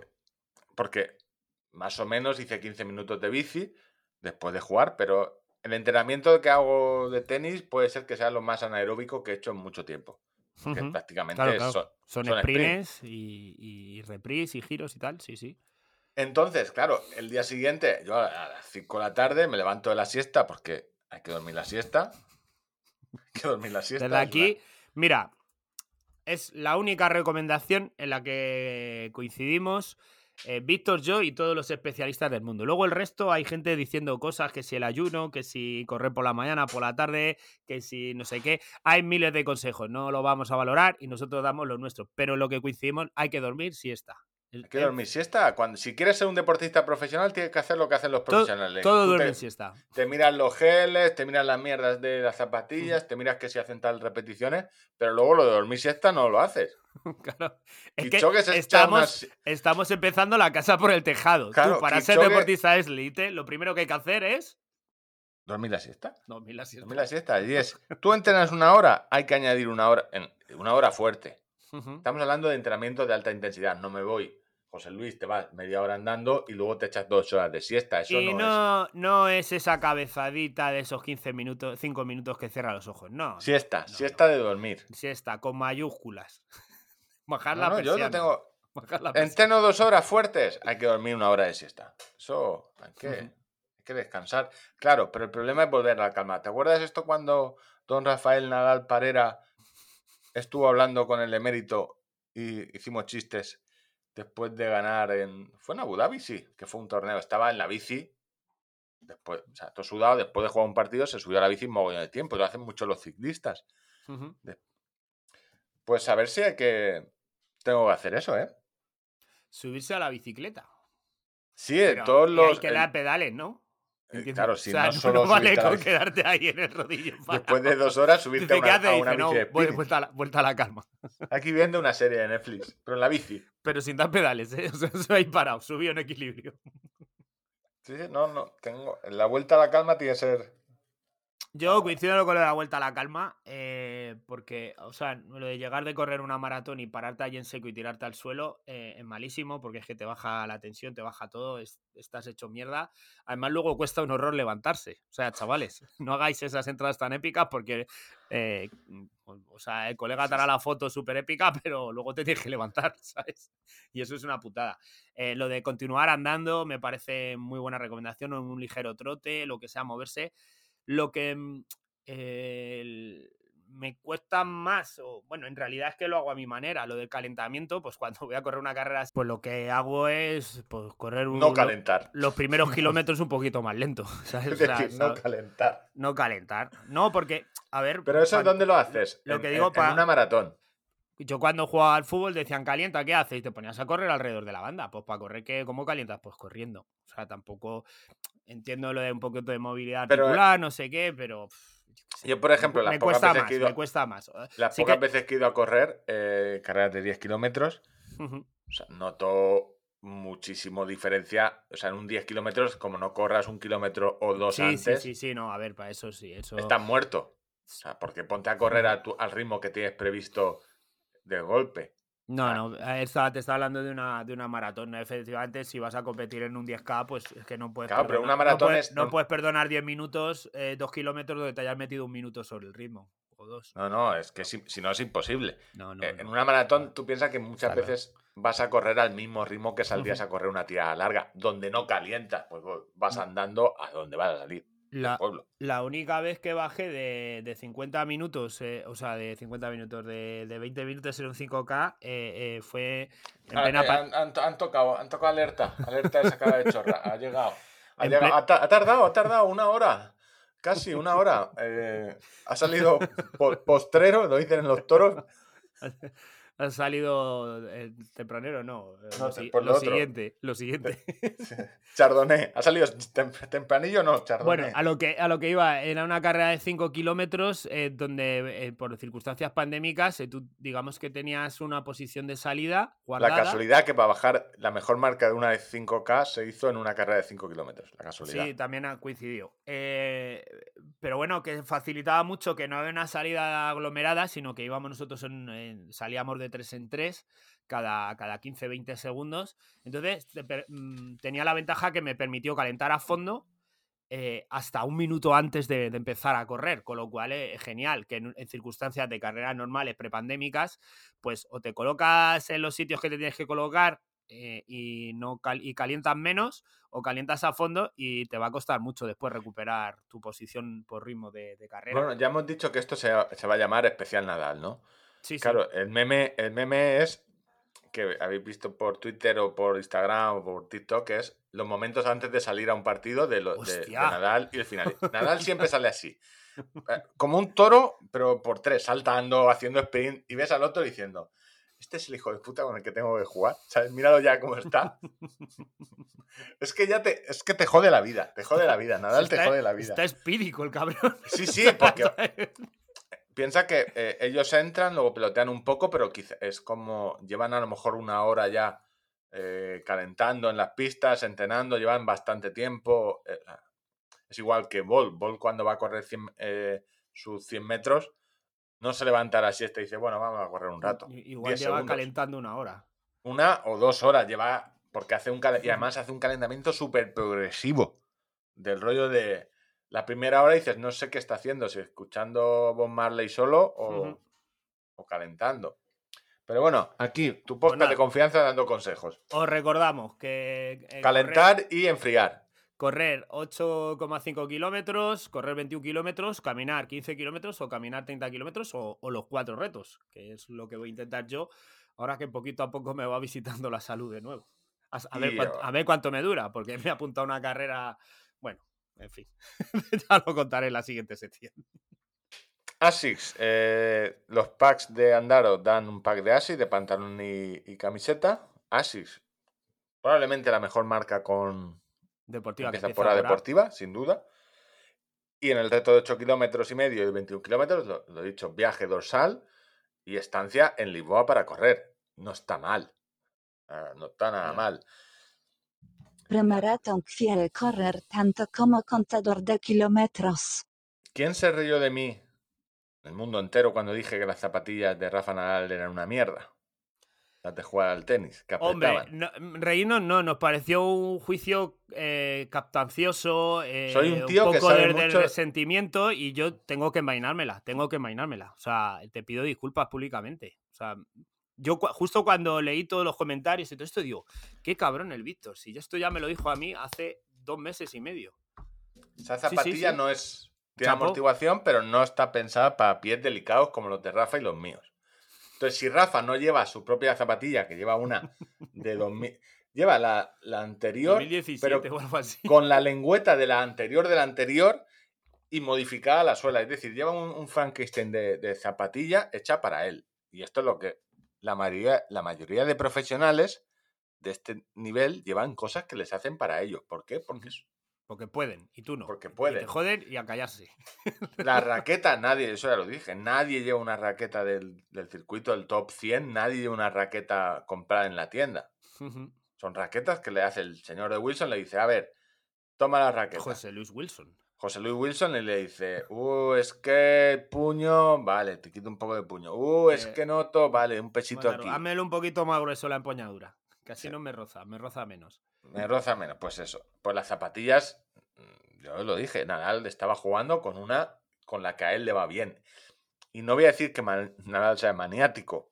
No. Pues, pobre el que le fabrique la zapatilla específica, ¿sabes? ¡Hostia Lo- puta! el hilo de correos que tiene que haber hay de 2.000 millones de correos de no es que me has puesto la R, la R de Rafa.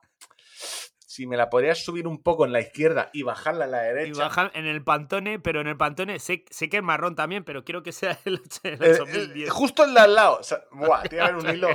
Este se, ha, se ha tenido que pegar un La tiro que, o dos. la que le ha para sacar, imagínate para unas Pues sí, claro. Esa es otra. Desespera para sacar. Tú eres el contrario. Y, y más de uno, Rafa, saca ya. Que no lo. que A ver, que ya lo conoce, dices, no lo hace a joder, lo hace porque tiene un problema, pero a- al contrario, eh, lo matas. Luego me pasó alguien un tuit de. eh, juega al tenis con la raqueta de nuestro super embajador, Rafael Nadal. Super bueno, embajador. ¿De qué es embajador? Pues justo hay dos o tres compañías en España a las cuales no te digo que les prendiera fuego, pero si están ardiendo yo no iba a llamar a los bomberos. El Santander. ¿Qué es una? Probablemente. Pues el eh, Santander, pero, el Banco Santander. pero- Ah, bueno, pensé, yo pensaba ese No, no, no, el pueblo no, hombre, el pueblo del Santander que va, el pueblo de Estados está súper bien. Yo el norte de España es de lo mejor que tiene España, prácticamente. El norte, el sur. Los, yo, lo mejor de España siempre es los bordes, como la pizza. ¿Sabes? Eh, Menos Madrid. No, no, los bordes. Tú ponte, si Madrid estuviera en el borde, pues sería Madrid, pero la casualidad que no está en el borde. pues. eh, termina, termina. No, no, eso que. O sea, O sea, te da la, la mejor raqueta. sí, pero qué mar- pero el Santander. Te la daba el Santander.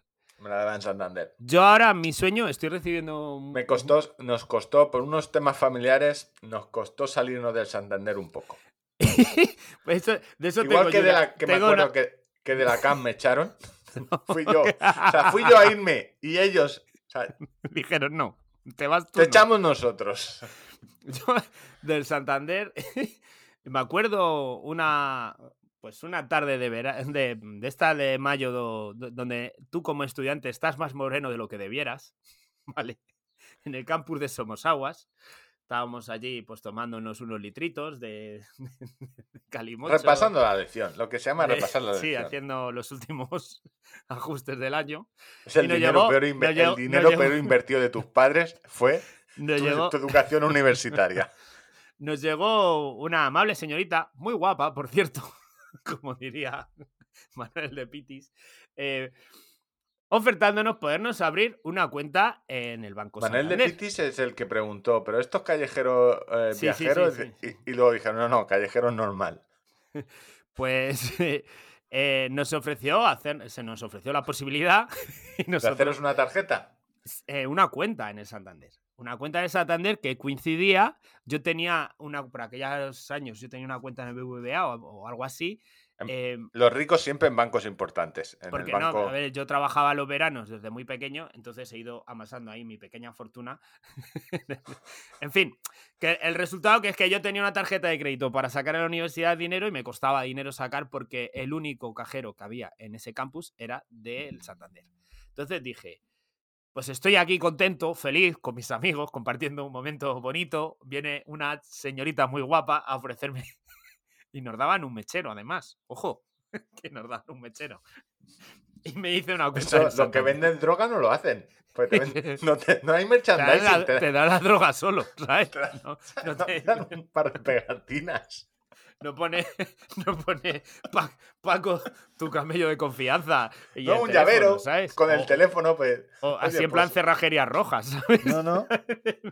Pues me costó cerrar esa puta cuenta. Hostia.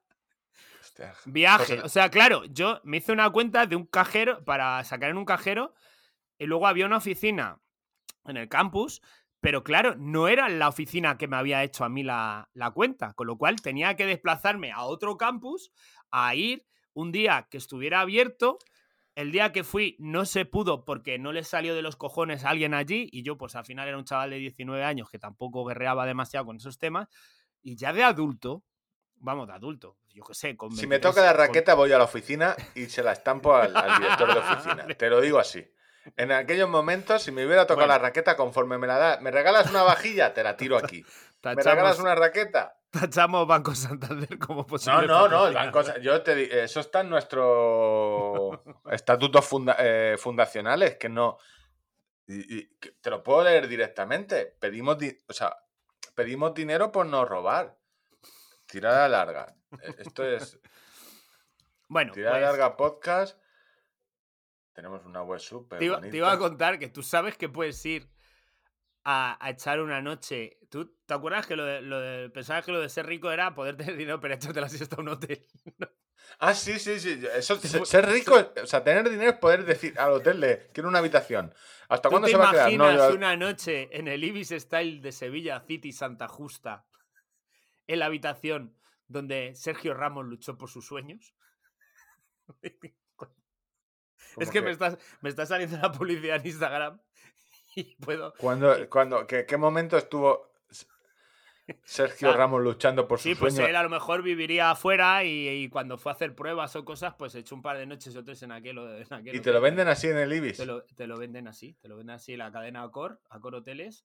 eh, ha cogido cinco futbolistas de a- Akran Hakimi de Marrakech, Gianluigi Donnarumma de Salerno, Marquinhos en Sao Paulo, eh, Kimpepe en París y, y Sergio Ramos en Sevilla, en el Santa Justa City Hotel. puedes ir por un módico precio. Mejor, bueno, mejor eso es que cuando. Hay un donde Sergio hay Ramos se hizo las hay pajas mientras hay- entrenaba, Hay ¿sabes? un póster de Karate Kid, una guitarra, una bandera de España en el escritorio. Aquí pone. Eh, es muy triste de pedir, pero más de robar. Esto es el link que podéis dejarnos dinero en la web. Hay un. Podéis dejar dinero a fondo perdido. Es muy triste de pedir, pero más es de robar. Mantenernos fieles a nuestros principios no es fácil. No anunciar casas de apuestas o empresas de moralidad reprobable tipo Movistar o Iberdrola tiene un precio. Y ahí incluyo eh, Movistar, Vodafone, Vale, el tachamos. Banco Santander. Santander, tachado de la lista. Vale. Banco Bueno. ¿Hay algún banco Solo conozco. A ver, mis compañías favoritas son. Y esto, pensar siempre que una empresa es una empresa, que al final te va a joder. Pero, de momento, tengo dos. ING, porque no me da follón y no me cobra. Yo solo le pido eso. No me da nada, pero tampoco me quita. Podría ser mejor, muchísimo mejor. Y Simio, que lo único que hace es molestarme cada dos por tres para para, decirte que decirme te da más cosas? más gigas, tu tarifa ahora vale menos, eh, que yo ya no, o sea, que estáis perdiendo dinero, que, Que, no, no me- que ya te he dicho que no me voy a cambiar. que no me voy a cambiar, no me rebajen más, la otra vez ya, estoy pagando 7 euros ya, y digo, pero es que me parece, es un robo, os estoy robando 7 euros por, tengo 40 gigas acumulados, llamadas ilimitadas, os estoy robando. En fin, pues, pues un coche que pitado en Villamanta, algo ha Sí. pasado. ha Sí. pitado. Un coche ha pitado en Villamanta. Bueno, a ver, eh, esto es el reto correr como contador, con lo cual hay una parte de contador cuerpo escombro con su entrenador que quería hacer un, un comunica quería hacer un comunicado. La banda terrorista contador quiere hacer un pequeño comunicado. Ya os hablé de lo importante que estaba siendo eh, comprar material de calidad para eh, realizar actividades físicas, eh, material homologado, etcétera. Porque Balón, a- a- acá balón me- medi- medicinal, que es un balón que El es un balón de baloncesto que pesa otro 200 día le kilos. di una patada al, al leño de madera que tengo con las chancletas, con todo el dedo meñique, que no, que no me desgració el dedo de milagro. Pero Eso es O un- sea, todo, todo problemas de ricos. Todo eso es por tener una piscina, uno va en chancletas. donde lo vas dejando todo Tienes un- tienes espacio, no necesitas ordenar las cosas. Porque, claro, uno que, uno que vive en un piso de 70 metros en Alcobendas, un tronco. ¿Para qué? ¿Un tronco de qué? Si como Y- mucho tiene un cactus muerto. Y quería, aunque luego lo, lo reiteraré en, lo- en- en el perdón final, quería pedir perdón a los marines de los Estados Unidos. Porque, eh, como si recordarás, te estuve hablando del ejercicio de los burpees, que Sí. los odio con toda mi alma. Es el ejercicio que, Que más no me tiene sentido, que es con- ni a setas ni a. Rolex. Y yo digo, yo me gustaría conocer quién es el encargado, quién se ha inventado esta mierda, pues para tener cuatro palabritas con él. Pero luego ya me he ido un poco domando. O sea, No, no caíste en que alguien que ha inventado este no, no, no era un estudioso desde su, de- desde su despacho que dijo, "Estu- mira, pues bueno, pues lo dibujo. algo hay, algo hay. Digamos que están lo- lo- el, el inventor y luego, pues como yo he sido el introductor de muchas cosas aquí en España, pues el introductor, el que lo popularizó, eh, fue eh, el ejército de los Estados Unidos. Pero todo esto nace porque mm, de repente un fisiólogo, fisiólogo, lo voy a decir bien, fisiólogo norteamericano, Royal H. Burpee, a partir de ahora José Luis Burpee, eh, lo propuso como método de evaluación de la condición física. Otro hijo puta como el Cooper. Y entonces. sí, Otro, otro, otro- entonces- como el, José Luis Cooper, el del test de Cooper, que en o sea, no hay adolescente que no odie más a ese señor. Pues mira, yo el test de Cooper ni tan mal, porque se me daba bien, era de los que más corría en el, el instituto y bueno, no, no, lo, no lo recuerdo como. Luego, eh, que si hay campañas contra el bullying, lo mejor para el bullying es primero quitar el test de Cooper, que es denigrante. Exactamente, exactamente, porque ya señalas. Se va señalando, ya míralo, ahí está. Entonces, el, el- el- el José Luis Burpee, José Luis Burpee eh, lo propuso como método de evaluación de la condición física. Y Te puedo método- mandar una cosa por WhatsApp y la lees mientras. eh, Tú me puedes mandar lo que quieras, Rey. Míralo, porque esta es la foto que he encontrado de José Luis Burpi. Y es. Es una foto que cuando si ponéis eh, JRH Burpi, lo primero que sale en Instagram es la foto de Pecho Un- Palomo. Sale un marinero. Porque lleva gorro de marinero, no un porque- brazaco, un brazaco de flipar, una cinturita de avispa y el pecho palomo inflado. El pecho palomo, cuando vosotros penséis pecho palomo, la vamos a poner. eh, Vale, esta va a ser la foto de imagen de portada. Especial Nadal y esta foto. Yo con esto ya estoy contento. Con esto Entonces- yo- El señor marinero José Luis Burpi. Bueno, todo esto. Eh, el ejército de los Estados Unidos lo adoptó como método de evaluación, en plan que les ponía a prueba, decir, oye, a ver en 20 segundos cuántos burpees puedes hacer, ¿no? Entonces, tú vales y tú no Coeficiente vales. inte- intelectual, poco, burpee mucho. Así, así el ejército eh, de los Estados Unidos José ha hecho Burpee, ciertas origi- barbaridades. Originariamente cogía y, hacía mediciones de pulso antes y después de hacer cuatro repeticiones de, de un burpee. Y con eso, por más o menos, tenía unas tablitas donde él se evaluaba, ¿no? Pero acabó por diferenciar a la gente sedentaria de los que no lo eran. Y esos, pues luego iban al ejército. Y así, eh, y claro, yo a, a lo- a los marines de los Estados Unidos, gente que invade países y tal, pues yo no les puedo Pues faltar al este, tan que se- que gratuitamente. la Y foto- les pido, les expreso desde aquí mi más sincera admiración como El doctor Burpee este tiene una mirada picarona, ¿eh? Sí, o la foto que me han mandado. Es este, es- pues este es el, el Yo no doctor Royal H. Burpee. Eh, hacemos una burpees y lo que tú Royal quieras. H, Royal H eh, lo traduzco porque es José Luis, ¿vale? Jo- José Luis, eh, sí. José Luis. Pi. Pues nada, eh, reitero desde aquí mi, mi sincera admiración y respeto por los Sí, ya, ya estás jodido tú por la calle, que si te ves a alguien que sepa Joder, ya- ayudo, para que... Claro, con gente que tiene bombas atómicas, ¿sabes? O sea. Vamos a hablar de España. ¿Por qué? Porque hicieron una broma sobre los marines americanos. Maldita Ya te veo a tu mujer. eh, tenemos que irnos de Villamanta porque un chiste. Me ha salido mal un chiste. En fin, pues nada, eh, pues esa es mi aportación. Y me he apuntado yo- a una carrera para la que creo que no estoy preparado. O sea, mientras vosotros escuchéis este capítulo, Económicas. no, Eh, n- no, es- es- esa, ya me derecho. apu- esa me apunté y ya estaba demostrado que no estaba preparado para eso. Administración y dirección de empresa. El, el maratón alpino madrileño tiene el día anterior el cross alpino del telégrafo, que es una carrera de casi mil metros de nivel positivo y 18 kilómetros y medio, 19, y me he apuntado. Porque como estoy fenomenal de forma, pues me parece un planazo irme a las 6 de la tarde al Guadarrama a, a pasar al frescor. Así que, pues nada, creo que teniendo. Es este fin de semana, ¿no? este fin de semana, este fin de semana, teniendo que di- Gritando a corredores. teniéndome Te- que eh, pasar 10 horas al día siguiente. Y yéndote el fin de. la- eh, tres o cuatro días después a, a la ruta este que haces de los fareros del World Tour, que es andar mucho. Es Sí. increíble. O sea, es un plan sin fisuras. No, yo- No, no, es que ni tu peor enemigo. Te lo pone tu peor enemigo. A ver cómo puedo joderle la espalda a Ángel del todo. O sea, esa es tu gran. Así que eso es lo que. Eso es lo que voy a hacer. Ya veremos a ver qué tal va. Mm.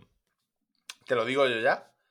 Eh, sí, hable, Y, te- y teniendo en cuenta que luego el, el lunes y martes seguramente estarás cargando paquetes que no pesan mucho, pero el volumen, tienes que Sí, moverte sí, sí, para sí, arriba, sí. para Do- abajo. Doblar el lomo a la mesa para fijarte en el nombre del pedido y qué es lo que tienes que poner.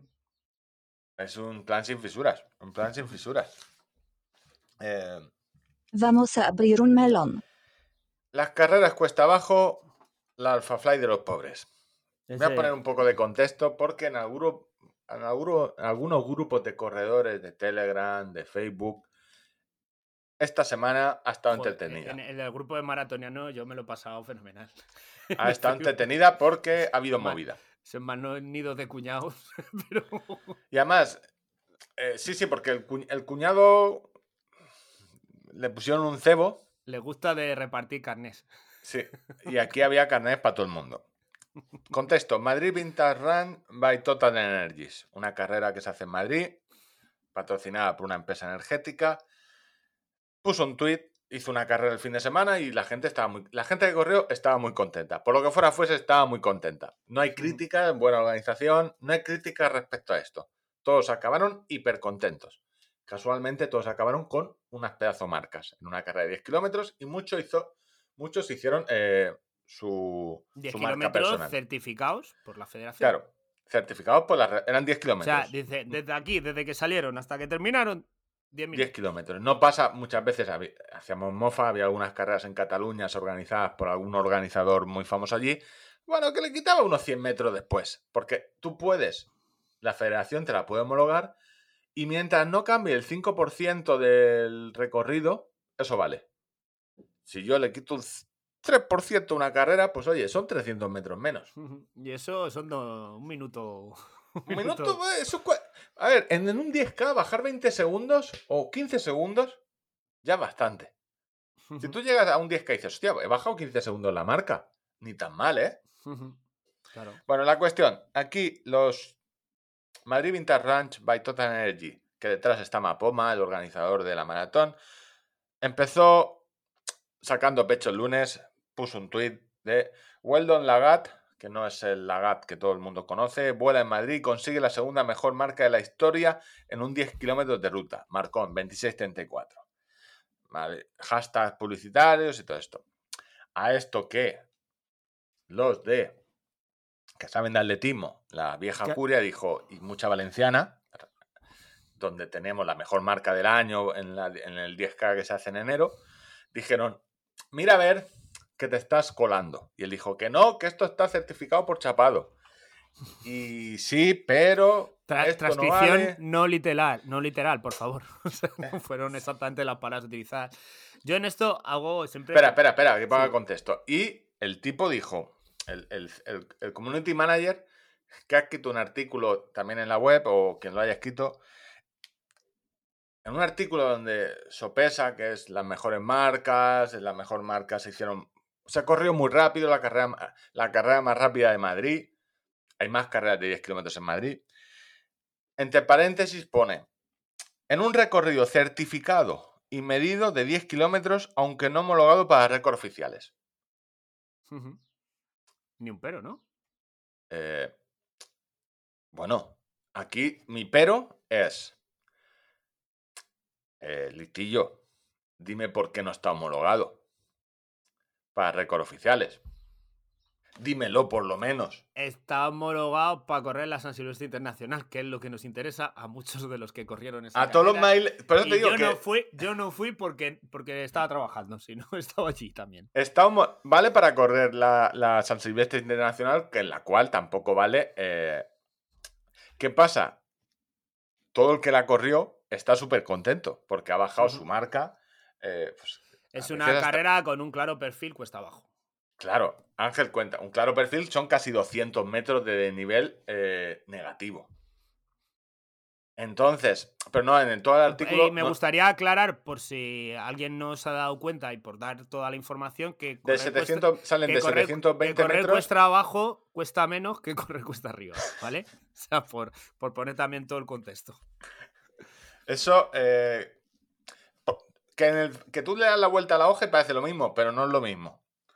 Entonces, esto, ha habido mucha movida en, en plan, eh, la gente, el resto que organiza carreras o los estadísticos diciendo, oye, joder, tenías que, no puedes decir que es la segunda carrera más rápida, porque no lo puedes decir, porque estos récords no son homologables, entonces es cuesta abajo, no lo digas. Ahí ha habido una discusión, pero que Vale. tú y yo hay- ni nos metemos. Por ejemplo, son los récords de Boston. Boston tampoco es una carrera que Yo tiene un des- eh, diferencio un poco, o sea, entiendo perfectamente todos los que desde el punto de vista profesional o más cercano al atletismo, eh, Pero yo te. A ver, a mí no me molesta que haga. una que la- puntualización.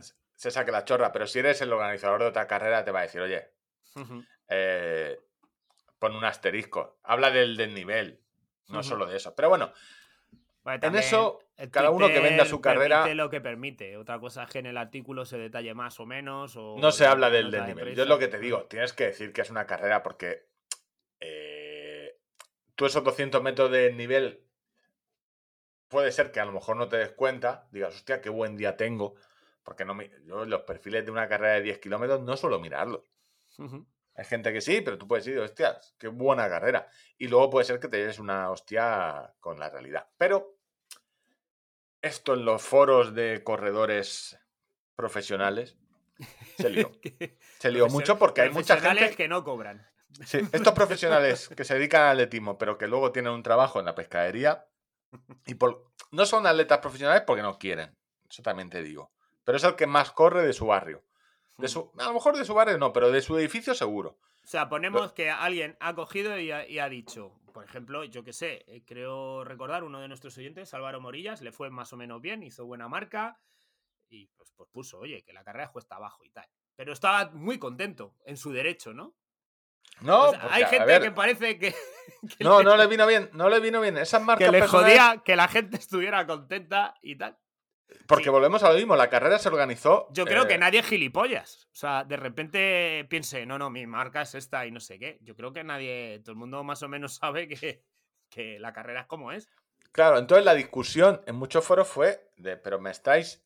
eh, a ver, Tenéis que haberla corrido en silencio y no haber publicado nada y no poner nada. me estáis jodiendo, lleváis aquí 200.000 mensajes diciendo cuál es la mejor zapatilla, diciendo que a ti esta zapatilla te, te, Te o sea, da tres tiene- segundos o cuatro por No, ritmo. 10 segundos más por, eh, menos por kilómetro. Y ahora hago yo una carrera que tiene de nivel negativo, 200 metros. El- la cuestión es que para el récord son bastante estrictos. Primero que eh, entre la salida y la meta no puede haber eh, un, más de un 50% de la distancia. Es decir, las carreras en línea recta se recomiendan que en- allá esa- a ver, lo tengo aquí. Los puntos de salida y llegada de un recorrido medidos a, a lo largo de una teórica línea recta entre ellos no estarán separados más del 50% de la distancia de la carrera. Es decir, que lo de línea recta no puedes. Como. Por eso no valen los, los de Boston. Aparte, la disminu- disminución total de la altitud entre la salida y la llegada, es decir, punto de salida, punto de llegada, no excederá de una media del 1, eh, 1 por mil, es decir, el 0,1%. Es decir, un metro por kilómetro. Son 10 kilómetros, con lo cual el nivel eh, ma- desnivel negativo máximo son 10 metros. Aquí había casi, no llegaba a 200. Pero bueno, esta gente se enfadó. Entonces los otros contestaron diciendo, pero hijo puta, pues si tú estás llevando unas zapatillas que eh, te hace justo eso. Entonces se han pasado tres días discutiendo sobre si eh, marca, peor, eh, falsas mejores marcas personales y estamos hablando de gente que, Que no gana carreras. que no gana carreras. Es decir, es como si yo me compro una raqueta eh, y hay otro tipo que tiene una raqueta con un cordaje mejor y le digo, oye, pero es que me estás ganando porque tu raqueta es mejor. Y los dos somos unos matados que vamos a... a- Es decir, yo flipo mucho, flipo mucho como eh, con estas pseudo profesionalidad del running. En gente que, que, o sea, está muy lejos de ser profesional. O sea, muy lejos. No es que esté muy lejos, es que no va a ser profesional. No es profesional. Pues yo entiendo que un jugador de. de ter- mira, te digo de tercera de fútbol. No, es que no entiendo, ¿no? En el momento que tú cobras eres profesional, seas de tercera Claro, o incluso claro, de preferente. Que te pueda afectar en algo, pero al final que alguien haya hecho mejor marca y lo publique y no sé qué, pues, pues es que yo creo, sinceramente, que nadie es gilipollas y piense, hostia, qué bien estoy. estoy como un torete. No, no. Pues a lo mejor sí, pues. eh, puede decir, "Host- hostia, pues. eh, Bueno, oye, y, si nivel, es pero- así, y si es así, y luego a los 15 días se pega una hostia, no es problema mío. Problema del que se pega la hostia. O sea, que no entiendo tampoco tanto enfado. La matización por parte de los profesionales del sector la entiendo perfectamente. La entiendo perfectamente, porque tú estás trabajando en unas condiciones y, y luego pues ahí el circuito pues eso es otro y eso hay que, de- hay que destacarlo. Que no es eh, ni quitar ni mayor, eh, o sea, ni que estén ni mejor ni peor organizadas. O sea, es simplemente constatar un hecho. Pero a nivel eh, de corredor popular, pues como diría el Fari, deja, deja a los chavales que camelen. que tampoco... O sea, el que realmente sabe cómo está y dónde ha corrido, lo tiene claro. Y el que no lo sabe, pues ya se dará cuenta él solo. ¿sabes? O sea, Yo, eh, lo que te digo es que luego se dice. Luego hay una. de- Los mismos te venden. eh, no, no, pero es que mi marca de Madrid son dos minutos menos. Ah. Tu marca, pues haberte ido a Valencia a correrla, ¿sabes? Si quieres dos minutos menos, ¿qué quieres que te diga? A mí me. Hombre, yo cuando voy a poner un ejemplo y que no pareja que me estoy sacando la chorra. eh, bueno, lo expliqué aquí en el podcast, que la única, o sea, eh, ¿cómo puede ser que estando peor forma eh, que preparando una maratón y corriendo una, mara- una media maratón con más desnivel y en más altitud, hubiera sacado mejor marca en Madrid que en, que en Valencia? Y la única explicación que encontré, te la dije, las putas Sí, zapatillas con placa.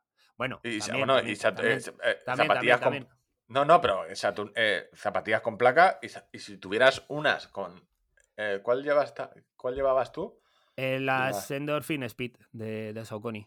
Que, pero que es una placa Es completa. placa, placa de nylon, no es Placa placa, de nylon, carbono. no de carbono. Pero, eh, lo que es el, el compuesto de la media suela sí que es el mismo que las que Eso llevan. sí. Entonces, eh, yo noté una diferencia enorme. Y, y- y- y- y, o sea, no puede ser que yo esté corriendo a estos ritmos eh, con mi estado Luego hay de otra- forma, que yo sé dónde, cómo estoy. Ya llegará otro artículo donde. O sea, ya llegará otro artículo, no. Empiezan a salir los artículos donde empiezan a comentar. Oye, pues parece ser que este rebote increíble de las nuevas eh, mediasuelas, la placa, etcétera, etcétera, que muy bueno no es. Porque si veis a muchos corredores, esa es sobre. eh, es un material muy blando y hay una sobrepronación grandísima. Sobre todo en, la- en la élite. Que tan raro. pisan muy raro y hay un- una pronación muy importante y veremos si eso a la larga no es lesivo, ese, ese rebote, ese, ese, ¿cómo llamarlo? Esa menor estabilidad en la pisada. En fin, que si vais a criticar las carreras cuesta abajo y las marcas de los compañeros cuesta abajo, por favor espero que estéis corriendo absolutamente descalzos o con unas zapatillas del siglo XIX. Si no, chitón. Y cada vez estoy más, más orgulloso de nuestro grupo de Telegram.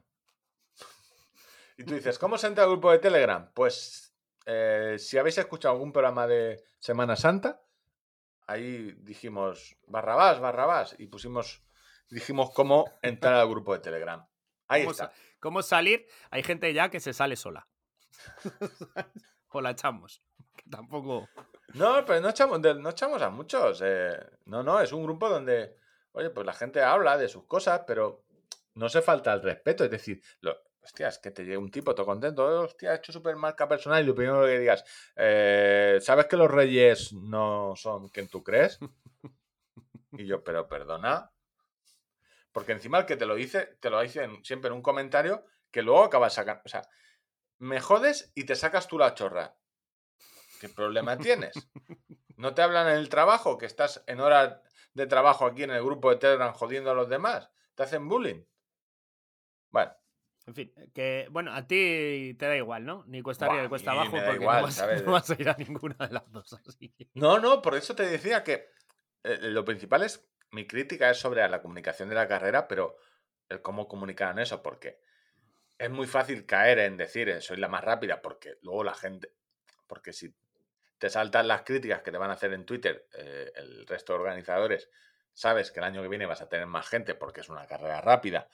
Y si tú no hablas de lo... oye, es, es cuesta abajo, si tú eso lo omites, pues al año que viene vas a tener más dorsales, que bien. Podrías venderla mejor, pero la, la gente salió muy contenta de la carrera. Y si, oye, corres rápido, ¿sabes? Que no está de más que de vez en cuando haya alguna carrera que no sea una putada. Que aquí cada día, o sea, que muchas veces hablamos de Hostia, 10K en estoy- Madrid que son putadas, que te ponen Estoy viendo un la altimetría y. Es un gustazo, dices, es que voy a correr. Al tío da gusto. Tiene un repechín. Subes un metro positivo en el kilómetro 1 y otro en el 3. Y ya. Claro, pero luego, a ver, que no te digo que esté mal ni que al revés. Es que luego hay carreras que son una puta mierda, que dices, es que esto no es un 10K, esto es un sufrimiento.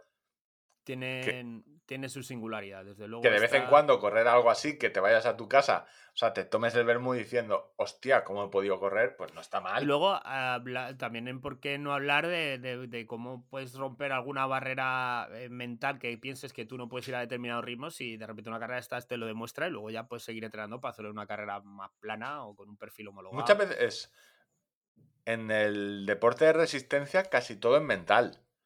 Porque tu cuerpo no... A ver, tu cuerpo no... Aquí habla la parte, pues los dos somos fisiólogos, hemos estudiado fisiología, Somos como José Luis Burpi. somos pues igual, con pecho palomo, podemos hacer lo mismo. Pero está muy demostrado de, de todo lo que hemos leído que el, el cuerpo no funciona. mi cuerpo no es que pueda correr exacto a 4.30. No, no funciona así el cuerpo. Es decir, eh, no, no, es que ese es mi ritmo. Pero, ¿tu ritmo dónde está? ¿Tienes una palanquita que tú. Y lo que decías tú de, de- Cristina, de correr con, con Cristina, nuestra Saturnino, eh, por ejemplo, en los primeros kilos, mm, 4 o 5 kilómetros se salió del plan como 10, 12 segundos más rápido de lo que nosotros teníamos más o menos. Eh, si yo voy solo y ese es mi plan, yo ahí regalo un minuto y medio en esos kilómetros porque no voy más rápido. Eh, al ir con ella, pues me despreocupé de todo. No, ¿sabes? no, hay muchas más cosas de ir con, eh, ir con un par de liebres, ir ese día a tener la suficiente fuerza mental para afrontar eso, el sufrimiento, que cuando ya, for- cuando ya te han dado muchas patadas en los huevos ya duele menos, porque ya estás acostumbrado. Pues, y entrenar se supone que es eso, es acostumbrarte a, oye, A las pues, patas en los huevos. Esa básicamente, ese es el resumen. Sí. Ese es el resumen. Pues Bueno, nada, eh, dejar a los chavales que camelen. La- dejar a los chavales El que camelen, editorial de tirada larga. ¿Sabes? Es que siempre hay un tonto que te va a decir esto no es un podcast, esto tú no es tu mejor marca personal, Siempre Esto- hay gente que te va a decir. no estás pintando, eso no, eso no es un cómic, es que esa serie que estás viendo no vale. Chico, vete a cagar. Te hablo de atletismo un minutito. A ver. O sea, me ha encantado es- ese deje final de cagar. Es que son muy De- cansinos. como de Artura ya final. Ya, de- Yo, en el grupo de Telegram siempre hay una cosa que eh, Rose, que es nuestra moderadora bot, no hay que ser cansino. No hay que ser cansino porque Sí, a que, a que pone más de, más de 10 mensajes. en- Seis- en eh, cin- cinco- en cinco creo que el límite es cin- cinco, sem- cinco mensajes seguidos, baneado un rato, vete a pensar. Lo, lo manda Ricón de pensar un rato para que no dé la turra. Bueno, traigo atletismo. Bueno, siento decírtelo. voy a comer una manzana. Sí, come, come algo, porque hay datos, hay datos y ves comiendo. A ver, hubo un cubano que se nacionalizó a principio de enero Me la estoy y no, era el de, y no era el de este. ¿Cómo se llamaba ese cubano? No era Dinio. Este ha venido a saltar otra valla. Dinio, no te. Dinio vino a hacer Mi saltos. Dinio, tengo que decirte que Dinio era más de salto de pértiga, que ella las traía. Sí, sí. la Dinio. incorporada. Vale, este es otro nacionalizado. A ver, ser cubano y atleta, pues oye, digamos que lo de irte a un mitin y quedarte por ahí y decir no vuelvo a Cuba, a ver, yo también lo pensaría. Bueno, se ha nacionalizado Jordan Díaz. eh, en enero creo y ha hecho ya récord de España en triple salto, 17.30. ¿Dónde entrena? En Guadalajara, donde están, eh, yo creo, los mejores saltadores de longitud y de triple del mundo, entrenados por Iván Pedroso en Guadalajara. No hay nada, ya lo, lo dijimos, no hay nada, pero algo, mira si no hay nada, que Ana Peleteiro ha decidido tener un hijo. Quedarse Ujú. embarazada. Está embarazada eh, del aburrimiento. Del aburrimiento es lo que te digo. ¿Qué te iba a Felizmente a- embarazada. alguien que te. O sea, ¿cómo sería de niño ya para que lo pusieran Jordan? O sea, los brincos que tenía que dar ya de bebé. Jordan Díaz, sí, sí. Jo, Pues Ana. Peleteiro embarazada. Y esto es un tema, porque eh, no va a competir en Eugene, que es el mundial en Oregón, el mundial de atletismo, y luego está el europeo. Y es una cosa que tú y yo, por lo que fuera fuese, nunca tenemos que decidir. El compatibilizar lo de tener un hijo con No, nuestra no, no. carrera deportiva. Y Yo en, es- en esto tengo que decir una cosa. Más allá de las felicitaciones que le puedas dar, sinceras, ahí, ahí termina tu opinión. sí, sí. Le vas a decir tú a una persona que. No, pues no era el, mo- le vas No era, el decir no era momento de tener ¿sabes? un hijo. Nosotros- Claro, José Luis. Claro, Claro, ven, o sea, ven. Yo, por poner en contexto, nosotros nos tiramos como cinco años intentando tener un hijo. Me vas a decir a mí que no era el momento. Claro, por eso te digo que eso. Eh, no sé, eh, no eh, sé, o sea, más, es la única valoración que tiene que decir. Muchísimas felicidades, me alegro mucho. Y yo la, única, la valoración que hago es que debe haber en el deporte profesional, esto debe estar. Y recordar que. Alison Félix mandó a tomar viento a Nike y por eso no sale en el aniversario este que ha hecho Nike de.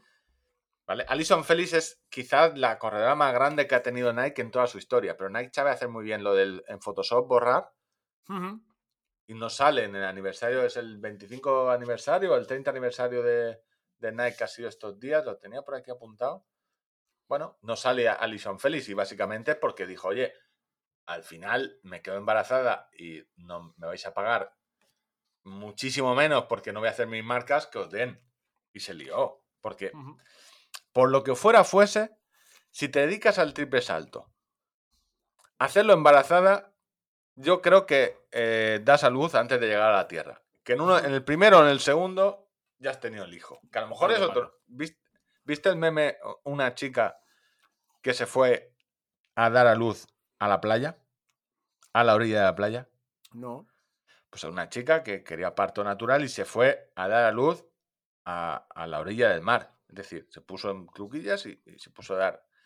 Claro, en la playa te viene un tiburón o, Huele la sangre. ¿Sabes? Eh, yo no quiero decir nada. No es el mejor sitio. No mejor sitio. ¿no? Bueno, Ana Peleteiro, felicidades. Desde el programa, sí- felicidades. Sí que es Esperamos verdad que que, todo- que, bueno, en, en todas las facetas profesionales de la vida. eh, Está la baja maternal. sí, pero. Algo que no está en Estados Unidos, ¿eh? Ojo. Ha perjudicado eh, el- esas preguntas a veces en entrevistas de trabajo. Y si piensas quedarte embarazado, eso ha existido durante mucho tiempo. Yo creo que afortunadamente ya no. Nadie en recursos humanos se le ocurre hacer una pregunta que confronta tanto con derechos constitucionales, como quien dice. Pero sí. eh, eso ha estado ahí. Y claro, como atleta, eh, muchas veces están mucho más expuestas. Porque tú tienes que organizarte un poco en función de determinados ciclos. Y si quieres Que hacer las cosas que coincidan ah, de No, no, que, de- que debe regularse y debe. eh, en, en otros ámbitos de la vida, por suerte, en los países de Europa se ha, se ha regulado. Unos tienen lo regulan mejor, otros peor. Pero en el deporte no está tan regulado. Y Porque. luego la- las marcas que se les llega a la boca de la igualdad y no sé qué, y luego, ah, si es que si estás embarazada no me vales, te bajo el contrato. eh, hombre, pues Pues eso lo hizo Nike con, también. Lo hizo Nike con- con Alison Félix. La mejor deportista que tenía Nike, eh, la mejor atleta que tenía Nike en sus filas.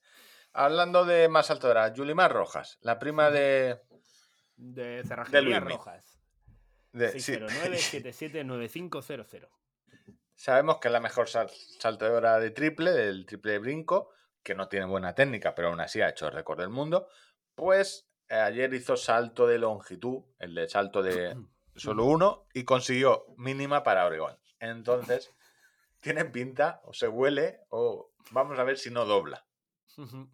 Porque está tiene o sea, si saltas normalmente suelen hacerlo en temporada y esto viene a la siguiente noticia muchas saltadoras de triple porque el triple al final tienes que hacer un último salto la batida también entrenan en longitud para oye practicar ese último ese último salto pero normalmente el que se dedica a triple no suele compaginar ¿no? o el que hace longitud luego no hace triple porque el, el triple es muy distinto esos tres saltos requieren una técnica y es muy distinto. No, suel- no solían hacer, eh, si hace longitud, hacer triple. Al revés sí, y probablemente si Yulimar se le da bien también ese salto, eh, pues veremos que haga doblete y no te digo yo que no haga tres medallas. Y en esto de combinar pruebas, Jacobos se dedicó a correr un 800. Y la gente ha dicho, es humano, perdió. Pero Jacobo hay que recordar que se dedica a correr 1500, 3000 indoor y 5000. Es que ya sería un poco. Y lo extraño es que se acerca Eugene y este tipo está afinando la velocidad, porque en la última competición que hizo en un 1500 le adelantaron, fue en el europeo o en los Juegos Olímpicos, fueron los Juegos Olímpicos, creo que le adelantaron en el 1500, en el último grande le adelantaron en el 1500 en la recta, no, no tenía Ujú. ese pico. Se enfadó. Ya Y se ha enfadado y parece que está afinando eh, velocidad. Dijo en sus... A mí, cu- cuevas a mí no. Cuevas, a mí no me van a hacer más. Acabó en 1.47, que no es una supermarca en 800. Y Oscar Fernández, que es un tío que sabe mucho de, de atletismo y está en Twitter, eh, tradujo lo que comentó. Es como se esperaba, se puede ver de nuevo que está en el 800, es muy diferente del 1500. El 800 es sin duda. El 400 es donde te mueres y el 800 es la más difícil a la hora de competir. Hay codazos por todos lados.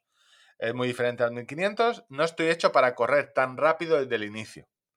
Necesito tres rondas Mira, para como tres, yo. tres vueltas para comenzar y, y soy bueno para los últimos 400. Pero es, es divertido ser parte de algo más rápido. ¿Veis? Este sabe que pues, carreras rápidas, que son divertidas. Correr rápido, la... lo que pasa es que se nos olvida. Lo bonito o lo divertido de correr es hacerlo rápido. Lo que pasa es que nos hacemos viejos con lesiones y decimos, no, no, lo que mola es correr mucho tiempo. Yo creo que lo divertido es hacerlo sin sufrir. Eso. ¿Cuánto? O sea, Por eso serio, correr 100, en serio, o menos sea, tiempo sin sufrir. Da igual la distancia. Si tú eres capaz de correr X kilómetros sin sufrir y, y llegar a casa y dices, joder, qué bien me he quedado, estoy a gusto. Eso es lo bonito. Hace dos días leí lo contrario a un fisiólogo, de, no como tú y yo, sino uno que es profesional, que decía que es un error hacer tiradas largas cuando no te toca hacer tirada larga. Que aunque tú creas que tu cuerpo eh, lo coge bien, porque te has acostumbrado a hacer tiradas largas, eh, no es tan bueno fisiológicamente porque ahí no deja de haber desgaste para entrenamiento. Lo dijo un tipo que se dedica a entrenar y a dar conferencias sobre entrenamiento. Que eso de hacer siempre tirada larga, realmente, eh, si en tu entrenamiento no te toca, es por algo. ¿Qué más cosas? Valencia, dorsales, 30.000, agotado. Y esta es la pregunta, ¿por qué?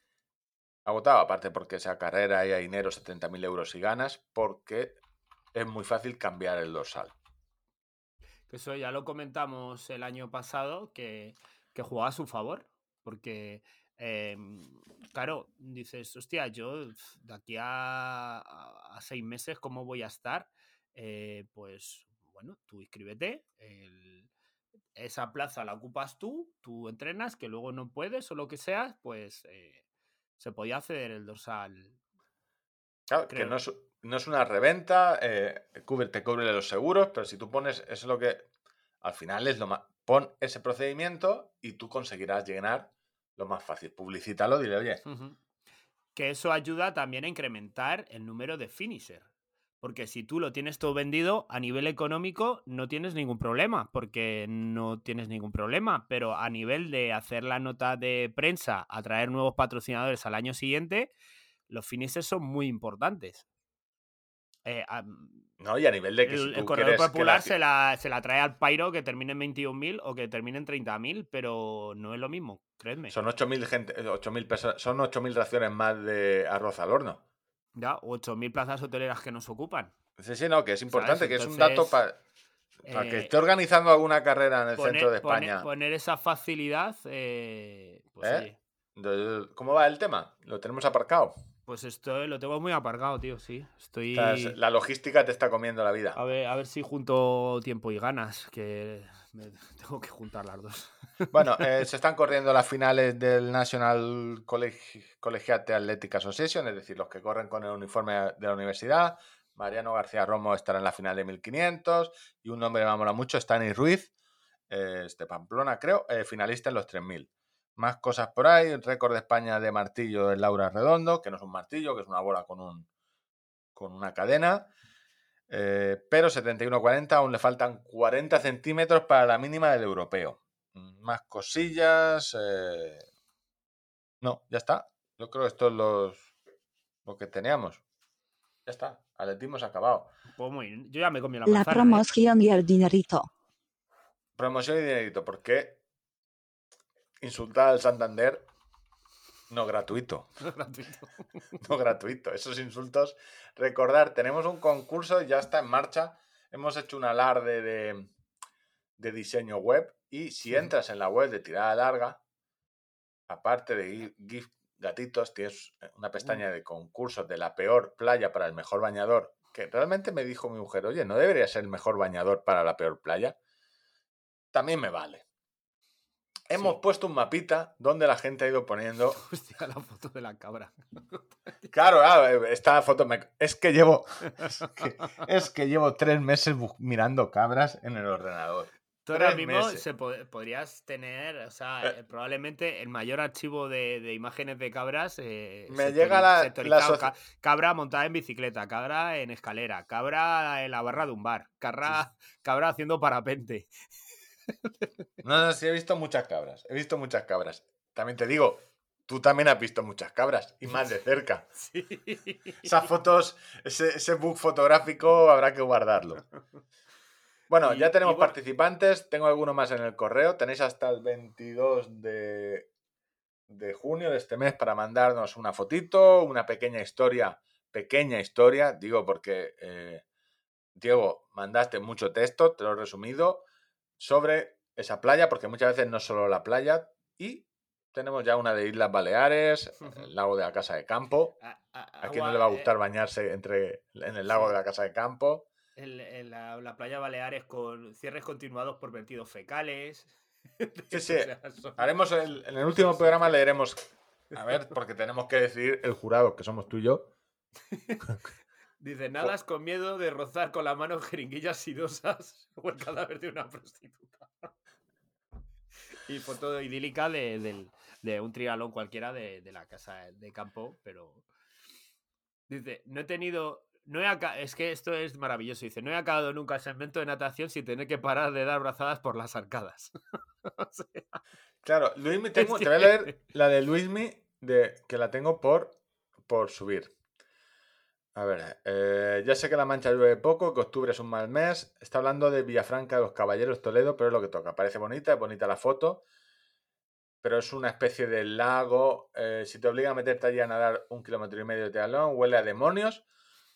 Y su comentario es, por lo menos fuimos los primeros, porque la siguiente tanda de, de- de natación le tocó nadar entre los vómitos de los que no aguantaron el olor y echaron el desayuno. hostia, pero es que parece el día de Normandía. Claro, pero me gusta que los de, los de Toledo, esas aguas que huelen mal, los de Toledo hacen un cuenca que dice que cuando tú tienes un lago que huele fatal, lo mejor es que digas aguas medicinales. Que dicen los lugareños. No, no, es que son aguas medicinales y el azufre ese es bueno.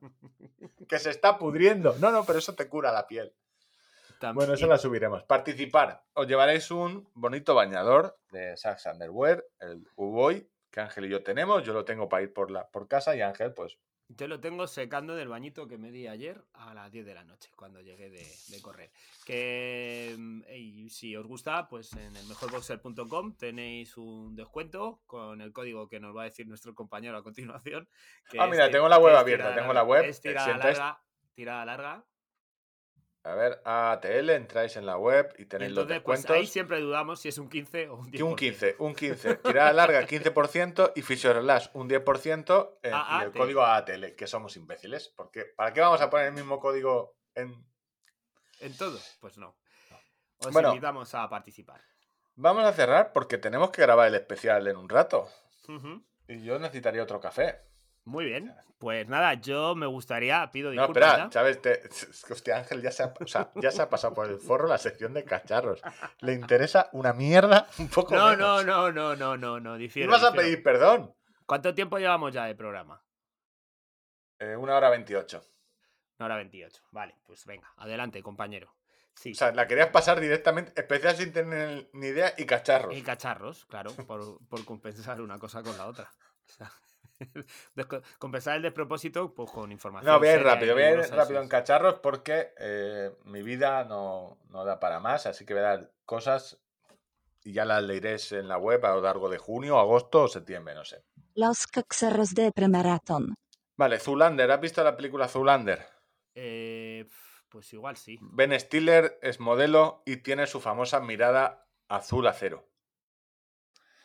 Bueno, buscad en Twitter azul acero mirada, os saldrá Ben Stiller mirando y Des Linden, que sabemos quién es, maratoniana de Brooks, eh, que le gusta un poco el- los isotónicos, ha promocionado un nuevo reloj, un nuevo Coro Space 2 en color azul cielo y ha hecho el mejor anuncio con esa mirada. Es increíble. Es, es como hacer... o sea, Un remember de los 80 a los 90, ¿no? o sea, sí, esa peli muy, o sea, muy crack. No se puede ser más crack que esa chica. Garmin, me sigue jodiendo la vida. Ha sacado el Edge 1040, ciclocomputador, tope gama para ciclismo y una versión solar. Adivina quién tiene el 130 Plus. Yo. Entonces hasta ahora estoy en una dicotomía de saber qué hago, si me lo compro o no. La versión solar, vi una foto y dice, te añade de cada, cada hora que vayas tú con tu bici, porque le han puesto en la pantalla esta Power Glass, 42 minutos. Hostia. O sea, entonces casi limitado. Eso dije yo. Digo, ¿cuánto cuesta esta maravilla? 749 euros. Ujú. Se me, ahí se me fue la ilusión. O sea, pero es que ya tenía 100, 100 horas de batería. no, no, tenía o sea- 24, lo suben a 30 y con esto pues te puede llegar a 42, pero bueno, esto te aguanta un camino de Santiago sin problemas porque recordad claro. que esto es, eh, depende de la cantidad de luxes de iluminación. En Valencia esto te recarga el triple. porque tenemos, no sé, la ciudad del sol. A lo mejor en en Pamplona, que no, o sea, tenéis un día de verano solo, pues es más complicado. 749 euros. Too much for me. Too much for me. Sigue siendo el mismo diseño, un poco más grande, la misma pantalla de 3,5. Había sitio. eh, como le dijo en Titanic, cabía jack, pues aquí cabía un poco más de pantalla. Habiendo hueco. Habiendo hueco, han- anclaje metálico, le han puesto el sensor, el nuevo el chip GPS con multibanda y dual frequency, con lo cual irá de puta madre. Qué El- delgadito es. los tracks. Está muy chulo, está muy chulo, son 749 euros la versión solar y la versión no solar 599. Yo tendría que vender el mío, aquí hablo una ventana, el- al público, vendo, regalo Bolivic, vendo, no, Bolivic no, vendo Bolivic, regalo ciclocomputador y me lo pensaré. Me pensaré qué hacer si en un día sin IVA del corte inglés, irme a Cartagena otra vez. ¿Qué más trae? Trae el estamina, que en ciclismo es muy útil porque hay en, carreras de o tiradas de alta, de alta duración es cuando realmente hay que tener controlado el cuánto estoy comiendo o cuánta energía me queda en función del rendimiento que yo tengo normal. Entonces, esa gráfica de estamina que me dice las reservas que me quedan en función de cuánto he apretado en ciclismo es muy útil porque si yo lo doy todo en un puerto, luego no voy a poder recuperar. Por muchos Y geles y que no, y tome. no vas a poder volver. Sí, sí, y no voy a poder volver. En ciclismo, El ciclismo, la ruta circular tiene un sentido. Importante. Es muy importante. tener energía para ir y tener Sí. energía para volver. ¿Qué más le han puesto? Le han puesto una cosa que se llama guía de potencia. Que está. eh, La gran novedad es que es solar, el anclaje metálico trasero, la- eh, el dual frequency y multibanda del GPS, la estamina que ya está en los Fenix y la guía de potencia. Que eso es muy útil o puede ser muy útil. Tú cargas un trayecto, te pones un medidor, un sensor de potencia para ver los vatios que estás tirando y él te va a decir en función de cuál es tu FTP la potencia a la que deberías ir. Porque no estás para más. Entonces vas en este trayecto y te va a decir, oye, pues aquí hay un 2% de pendiente, deberías ir a esto. Con lo cual, oye, para el que no se controla muy bien, esa ayuda está bastante útil. Es como que te diga el- en función de la altimetría de una carrera al ritmo o a las pulsaciones a las que deberías ir. Es algo Hostia, así. qué, qué guapo. Entonces está bastante bien. Que no tiene el clip pro automático, es decir, que tú no cargues una ruta y como ya tiene el mapa integrado, te va diciendo, oye, pues por aquí hay una cuesta con estas pendientes. Que eso lo tiene el Hammerhead, no lo han puesto. Y la gran duda es que no tiene eh, 4G ni LTE. Y la gente está preguntando, ¿qué está haciendo Garmin que no ha sacado ni los Fenix con el LTE para no llevar el móvil y tirar el live track sin móvil? No lo ha sacado en el Forerunner 955 y no lo ha sacado en este. Pues aquí es cuando le das la, la mano dos veces. Está haciendo una jugarreta. Porque va a vender estos dispositivos y luego cuando saque el LTE venderá los siguientes. Tan sencillo como eso. Dices, pero bueno, podría haberlo sacado ya. Qué malvados, menos. pero qué malvados. Y aquí está haciendo una jugarreta eh, más fuerte aún porque lo que te está obligando, y si vais a la página del 1040, veréis al final que hay dos fotos que te dice, oye, que este cacharro es compatible con el InReach Mini o con el InReach, con toda la, la serie InReach, que es comunicación satelital. Es decir, que en esto sí que mandan los mensajes haya o no cobertura. El LTE, si estás en la montaña, perdido del en medio del Sáhara, allí no hay una antena. Entonces, ahí tienes que ir con comunicación satelital, sí o sí. Entonces, te dice, oye, que tú le das un botón al, al ciclocomputador y te activa el InReach, que vale 200, 300 euros más la suscripción mensual de, creo son 20 euros, porque no es lo mismo, no es un plan de datos. Y el otro día vi que se ha hecho una prueba muy famosa de Gravel, donde el tío Tony Kupurka estaba haciendo Gravel y se metió una hostia, porque si lo veis en su Instagram, llevaba el codo reventado. Eh, llevaban todos los corredores, o él llevaba, aunque él trabaja con, trabajaba con Sunto, llevaba el InReach Mini colgado del manillar. Entonces, por eso creo que Garmin no. Es que nadie me lo. Me lo estáis pidiendo todo, pero no tengo prisa. Ya me lo compraréis. Si, si vendo Y más si queréis ahora, pues me compráis el Enrich Mini, que son 300 euros más. Estoy, estoy viendo Alarma de bicicleta. La alarma Sí. de bicicleta protegida con PIN enviará una notificación a tu smartphone si la bicicleta se mueve de su lugar mientras en algún Eso es para los sitio ciclistas, a- eso es- está hecho para los ciclistas españoles. Me, me encanta que pone si paras a algún sitio a beber agua o a hacer una parada técnica. Almorzar. Eso es la gente que se para al bocadillo a almorzar, amontona las bicis y se despreocupa. Se pide tres jarras de cerveza, que es muy. Y dice, claro, en el momento en el que mueven tu bici, lo detecta y te avisa el, el- el- lo que es el teléfono. Eso lo tenían ya. Está bien. Esto es el resumen. Está bien, pero es caro. Pero- a Está bien, pero es caro. Me lo compraré. Si consigo deshacerme del pero 1030 Plus, caro. a lo mejor. El que estoy planteándome seriamente comprarme es el 955. El reloj. Por el Incluso ojito, te ¿eh? diría que, que la versión solar. Pero más por capricho, porque estoy muy contento con el 6X. Ujú. Pero a lo mejor probablemente sí me lo compre porque estoy convencido que es el mejor. Es el artículo que estoy preparando, que es el mejor reloj que, hay, que tiene Garmin ahora mismo y es el mejor que va a tener en 2022. Ujú. Porque empecé. Porque es, y es de los pocos que puedo decir que no es más barato que el año pasado, que el Mm. anterior. Yo, joder, es que he visto el solar por 649 euros y no, Menos que un y, Fenix. y no, he, y no he pensado. Claro, el- los Fenix los tengo ubicados ahí en 700 pavos. O 800. También te digo que LED, eh, hay un error común en el mundo del triatlón o gente que va en bici y corre. Olvidaros de gastaros mucho dinero en un reloj. Lo que más tiempo hacéis es bici.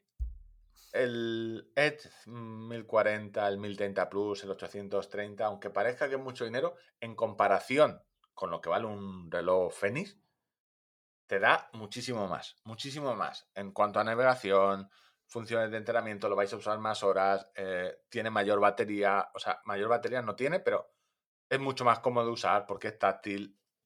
O sea, que en compensación, o sea, en, en uso real, es mucho mejor. A mí me cambió bastante de- entre llevar un buen reloj y un mal ciclo computador al revés, porque realmente en el reloj muchas veces... te eh, mida bien el pulso y el ritmo, la verdad es que... lo cargar el entrenamiento, que te lo cargue bien y luego las métricas de, pero...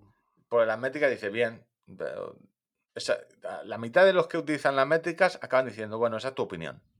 Al Garmin. Esa es tu opinión. bueno, Strava hizo un camp ayer. Me queda Strava y el Apple Watch y terminamos. Strava hizo un camp ayer donde sacó una cosa bastante chula. Una especie de Wikilog Trailforks. Tú ahora cuando entras en la aplicación de Strava, si te vas a rutas, eh, el gravel está de moda, el trail está de moda, aunque no hay tanto dinero y más en el gravel. Si entras en la aplicación de Strava, voy a entrar y lo voy diciendo al mismo tiempo. Estoy en crear ruta, por ejemplo. Strava.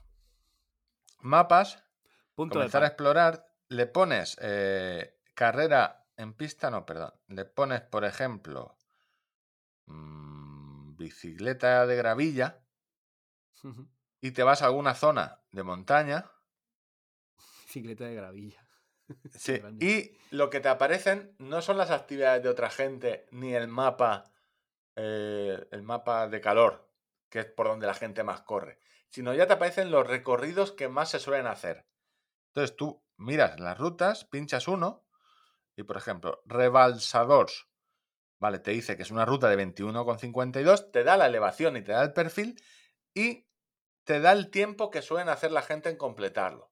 Mm.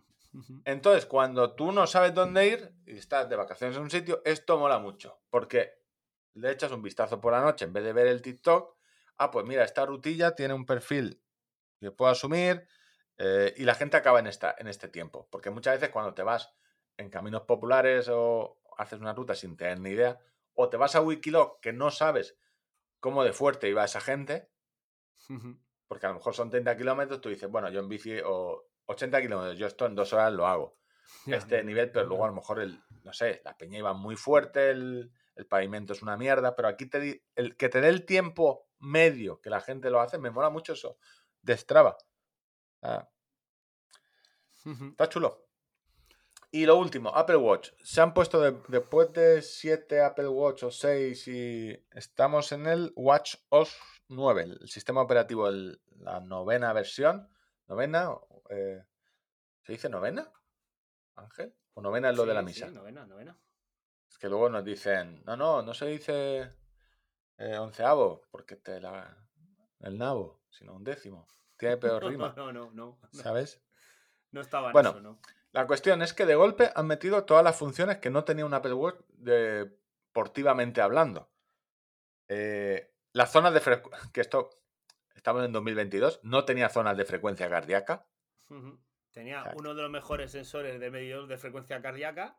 pero no te lo agrupaba por zonas, que es simplemente hacerte un gráfico. Es decir, nadie en- de José Luis Apple sabía hacer un grafiquito de decir, bueno, de 50 a 80 a 90, zona 1. Eso se iba de la tecnología. Puedes crear entrenamiento, desde el propio reloj, crear entrenamientos personalizados por bloques, es decir, una carrera de intervalos. Te mide potencia el propio reloj, potencia de carrera. Te permite competir. Si tú corriste ayer, dices, corriste, corriste la carrera esta del vintage y dices, pues voy a hacerla hoy, pero en mi pueblo. Puedes intentar competir, a ver qué te sale. Te da métricas de carrera, no son muy útiles, pero lo de, aparte de la longitud de zancada, cuánto brincas, cuánto dura ese brinco, todo ese rollo. Y triatlón con detección automática. Eh, hostia, de golpe se han puesto las pilas. Eh, no sé cuánta gente, triatleta profesional, se cogerá este reloj, pero sí que sé que hay mucha gente que entre que el Garmin se le quede demasiado fuerte porque tiene demasiadas cosas que no quiere y eh, se han acercado bastante, ni mucho menos en cuanto a autonomía, pero la mayoría podríamos correr ya con un Apple Watch. Los triatletas no, porque tiene el problema de los sensores, del control de rodillos, sensor de potencia en, en bicicleta y no se pueden conectar. Pero el que hace un triatlón al cabo de las mil, pues le ha solucionado el problema. Y a nivel de corredor, A nivel de corredor, eh, totalmente. Si ya estaba, porque la mayoría de corredores lo utilizaban con la aplicación, con una, con una, una aplicación que te permitía workouts, creo que se llama, que te permitía ca- cargar entrenamientos. Era un poco coñazo porque no estaba, eh, pero perfectamente. Lo único, la compa- si eres de los que te gusta analizar los archivos, llevarlos a Strava y todo el rollo, no es fácil. Pero a nivel corredor popular, eh, si ahora ya puedes cargar entrenamientos, los puedes meter eh, sin ningún problema. Tienes la zona de frecuencia, que es lo que entrena casi todo el mundo, y tienes batería para un día, si no te importa cargarlo todos los días. Hay mucha gente que lo utiliza para nadar, porque mide muy bien nadando. Añaden ahora que te va a detectar cuando estés haciendo ejercicio, es decir, cuando lleves una tabla, te lo va a detectar, que antes no te lo detectaba. Pero sí, siempre ha sido un buen reloj para correr. A ver, mm, tenía un problema que si llevabas el móvil contigo, hacía una jugarreta de desconectar el GPS y utilizar el GPS del móvil, obviamente el GPS del móvil en el bolsillo va mal. Pero ahora es, no sé, siempre, siempre ha sido una opción.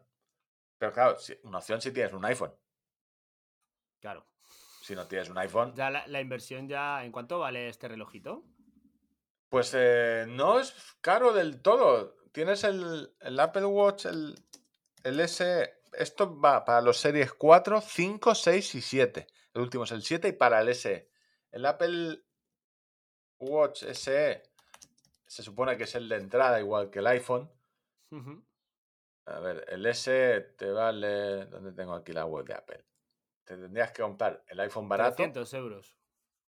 300 euros vale el reloj y el iPhone 529. Vale, esto- necesitas las dos cosas, por lo que fuera fuese. A ver, si eres de iPhone, ¿qué es lo bueno de esto? Es que llevar dos relojes no sé si puede ser lo mejor, pero si quieres tener un, iPhone, un Apple Watch, puedes tener otro reloj o un ciclocomputador para cuando sales en bici y este reloj...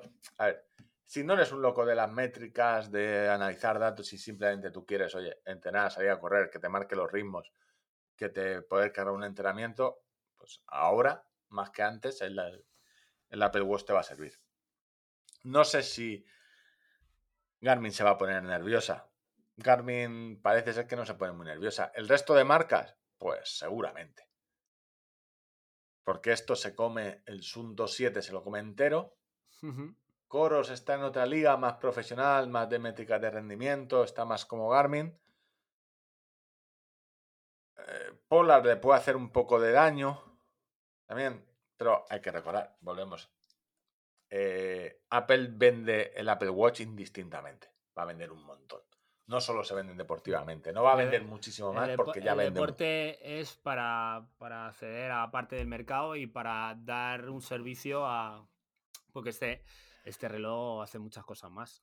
que- Sí, por eso te digo que lo raro es que no lo hubieran puesto antes. Habrán dicho, necesitamos ganar más dinero, van a venderse más. Por esto, muchísimo más, no. Yo quizás compre uno para probarlo, por no, es un lío pedirlo. Pues probablemente compre el iPhone, el, el SE y lo pruebe. Así que es en dinero porque no tengo dinero para comprar cosas. Se me coge es- el, el corazón. resumen es, Se me coge el corazón, la verdad. el resumen es, sé mi dinero El drama porque- humano. Es un drama humano. Eh, lo dice el tío que está mirando. Hostia, me da- no sé qué está pensando. No sé si me da tiempo a hacer entre episodio y episodio un bañito. Mientras se hace un café, si yo me, si me pego, ¿lo notará alguien? Dice, no, porque esto es un podcast, no me ve nadie. Eso sí que es un drama humano. Ese, ese pensamiento de, ¿me, me dará tiempo a bañarme entre episodio y episodio? Tengo- Ya está. Tengo tareas Eh, que hacer. Muy bien, pues oye, interesante que Apple dé ese paso sobre algo que, que quizás siempre se le ha hecho un poco en cara, ¿no? Que a nivel de entrenamiento, pues será un reloj un poco más deficiente que, que uno más especializado y sumando todo lo bueno que tiene un Apple Watch. Que yo tuve la oportunidad de probar el 2, creo, y joder. Sí, sí, no, es un, relojazo. A ver, ta- también te digo, yo ayer me quité las notificaciones, o sea, tengo muy pocas notificaciones, pero me dejé solo en el reloj. Mi nivel de estrés, lo sabe Ángel, era un poco... Por mi tono de voz se, da- se nota cuando estoy contento con el trabajo y cuando no. Me quité las notificaciones, me dejé en el reloj solo notificaciones de llamada y mensaje. Mensaje que es solo, es- que solo me lo manda mi mujer, nadie más me manda mensajes. SMS. Sí, sí, SMS, el, el- ella me lo manda porque es, no sé, eh, porque tenemos grupos de WhatsApp, pero el, el interno lo hacemos a través del mensaje de iMessage, message ah, bueno, claro. de, Eh, de iPhone. Tenéis, tenéis iPhone los dos. Sí, no somos tan imbéciles como pagar 20 céntimos cada vez que queremos Pues comprar pan. Yo, yo conozco gente, ¿eh? Conozco gente. No voy a llamar yo imbécil a mi suegro, pero. Ya os conté que estuve una tarde entera buscándole un teléfono fácil y no sé qué, otra tarde instalándoselo todo y al día siguiente volví a coger el de tapa y a mandar SMS a 25 céntimos. Así que- Entonces, bueno, Bueno, así son las cosas. en fin. Hostia, que te- es que claro, y tú piensas, WhatsApp es gratuito, las llamadas ilimitadas son gratis, o sea, la- llamar ya gratis. Pero hay compañías que siguen cobrando el mensaje, claro, porque los mensajes de esos mensajes de texto los debe mandar una, una paloma. Mensajera. Claro, no, no- no- hay, forma. No hay forma de que... Se va hasta el otro teléfono y lo mete y luego ya. o sea, no, Le da con el piquito y, se- y por el wifi que lleva instalada la paloma. Claro. Y no se le cae, o sea, que alguien cobre 25 céntimos por un mensaje y na- no hay nadie en la compañía que se le caiga la cara de vergüenza. Pero bueno, Tachamos compañías telefónicas. no, no, las telecom menos Simio, Simio, Pepefon y cosas así. Yo con Simio te digo, eh, José Luis Simio, ni más mega gratis, ni más bajarme la tarifa. Por favor, te lo pido. Bueno, pues eh, voy, Hasta a, aquí. Voy a ir despidiendo el programa, pues como siempre pidiendo nuestras más sinceras disculpas a todas las personas que quizá hayan podido eh, apreciar algún tipo de imprecisión en la información que hayamos dado, eh, que no estén de acuerdo con alguna de las opiniones vertidas en este momento. Pedir, por supuesto, perdón a los marines de los Estados Unidos de América. eh, por- por- por- Me han dicho que Top Gun está, la, la nueva está chula. Eh, No sé, no tiene nada que ver con los marines. Pedimos perdón también a los fans de la saga de Top Gun que quizá hayan estado un poco decepcionados con la nueva entrega. No la he visto. No, no, no, a tope, que están a tope. Pero por si acaso, yo, yo ya una No vez dice- no, es que- pedir perdón. Es- dicen que es muy buena película, es decir, nadie lo esperaba. porque dice, hostia, sacar Top Gun, la segunda parte. Pero dicen que como película. A ver, sabes a lo que vas, no vas a. a- A ver. Custurica, ¿no? No vas a ver. no, no, no es. O sea, no te va a romper la cabeza cine- decir, hostia, este pensamiento, de esto. autor. Pero como película, eh, Como cuando la podías cagar. Ujú. ¿quién- lo- el otro Pues día leí. A ver, el, el mito de Van. El mito de Van, no del de los Simpsons. El mito de Boone. El actor es. eh, siempre lo co- confundo a los dos. Con el del. ¿Cómo se llama? No sé. El- ¿Está joder, tan? No, ese, ese es el, el de los coches. Eh, bueno, el coche del mensajero. Mito de Boone. Eh, vale, aquí lo tenemos. El mito de Boone. Matt Damon. Que lo confundo con el del francotirador. Con Ah. prototipo. Ujú. Vale, Matt Damon. El otro día le preguntó, en una conversación con Tom Cruise, dijo, ¿cómo has podido hacer esta escena que era súper peligrosa porque al Tom Cruise se le va la pinza? Y Ujú. decía, pues yo la idea la estuve pensando un mogollón de años de cómo hacerlo, porque quería hacerlo, era algo tirarse por dar la vuelta a un edificio colgado de un... ah, Una locura. La- José Luis Mafre eso no lo, no lo firma. Entonces se lo pregunté a mi director de seguridad de la, y, le, y le dije, oye, quiero hacer esto. Y el director de seguridad me dijo que no, que eso era imposible. Y dije, ¿qué hiciste? Pues contratado otro director de seguridad, básicamente. Entonces, cuando digan que no, hay que preguntarle a más gente. Alguno dirá que sí por cansancio. Bueno, eh, ¿vas a pedir perdón a esas personas que se han sentido dolidas porque otro compañero, por llamarlo alguna, por no llamarlo farsante, ha hecho marca personal en una carrera? Sí, a esas personas, pues no, a les mando un abrazo también. Que Fue, creo fue, que dura semana para ellos. Tanta que- marca personal y ellos también pedir perdón a todos los haters de Rafa Nadal por la semana tan mala que, que les hemos- que han tenido. Eh, pues eh, chicos, de momento no es vuestro momento. Guardar el champán porque, porque nuestro titán sigue en pie. Uh, Eh, lo has llamado nuestro titán. eh, porque. Rafa Nadal es de Villamanta, recordarlo, nació allí. Es- Lo de Manacor es. luego fue Manacor después, es fue un acrónimo de Villamanta. Y bueno, pues nada, a todo aquel que, que se haya enfadado por alguna cosa que hayamos dicho, pues desde aquí nuestra más sincera disculpa. No, es, no es nuestra intención.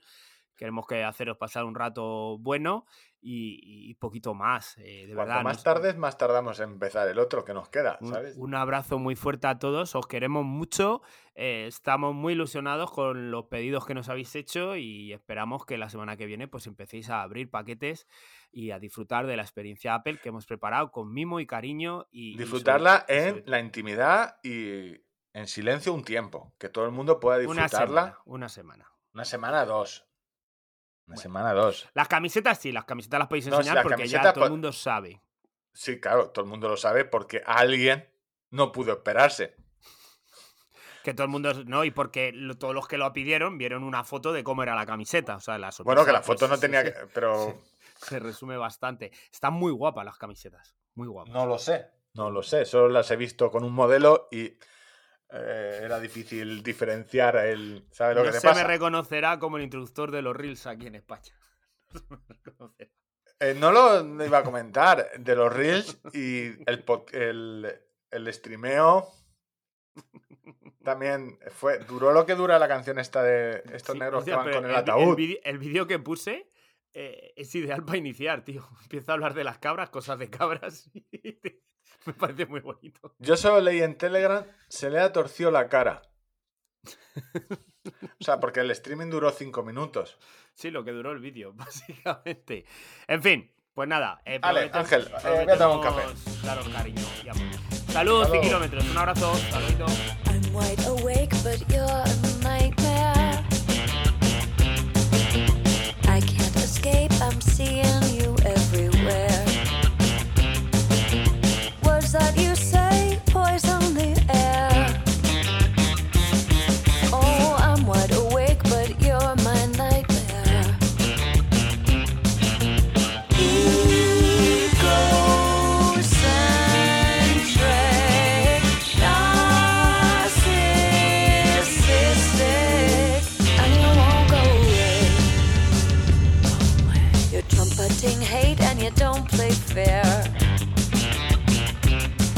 With your arrogant ways and your comb over hair.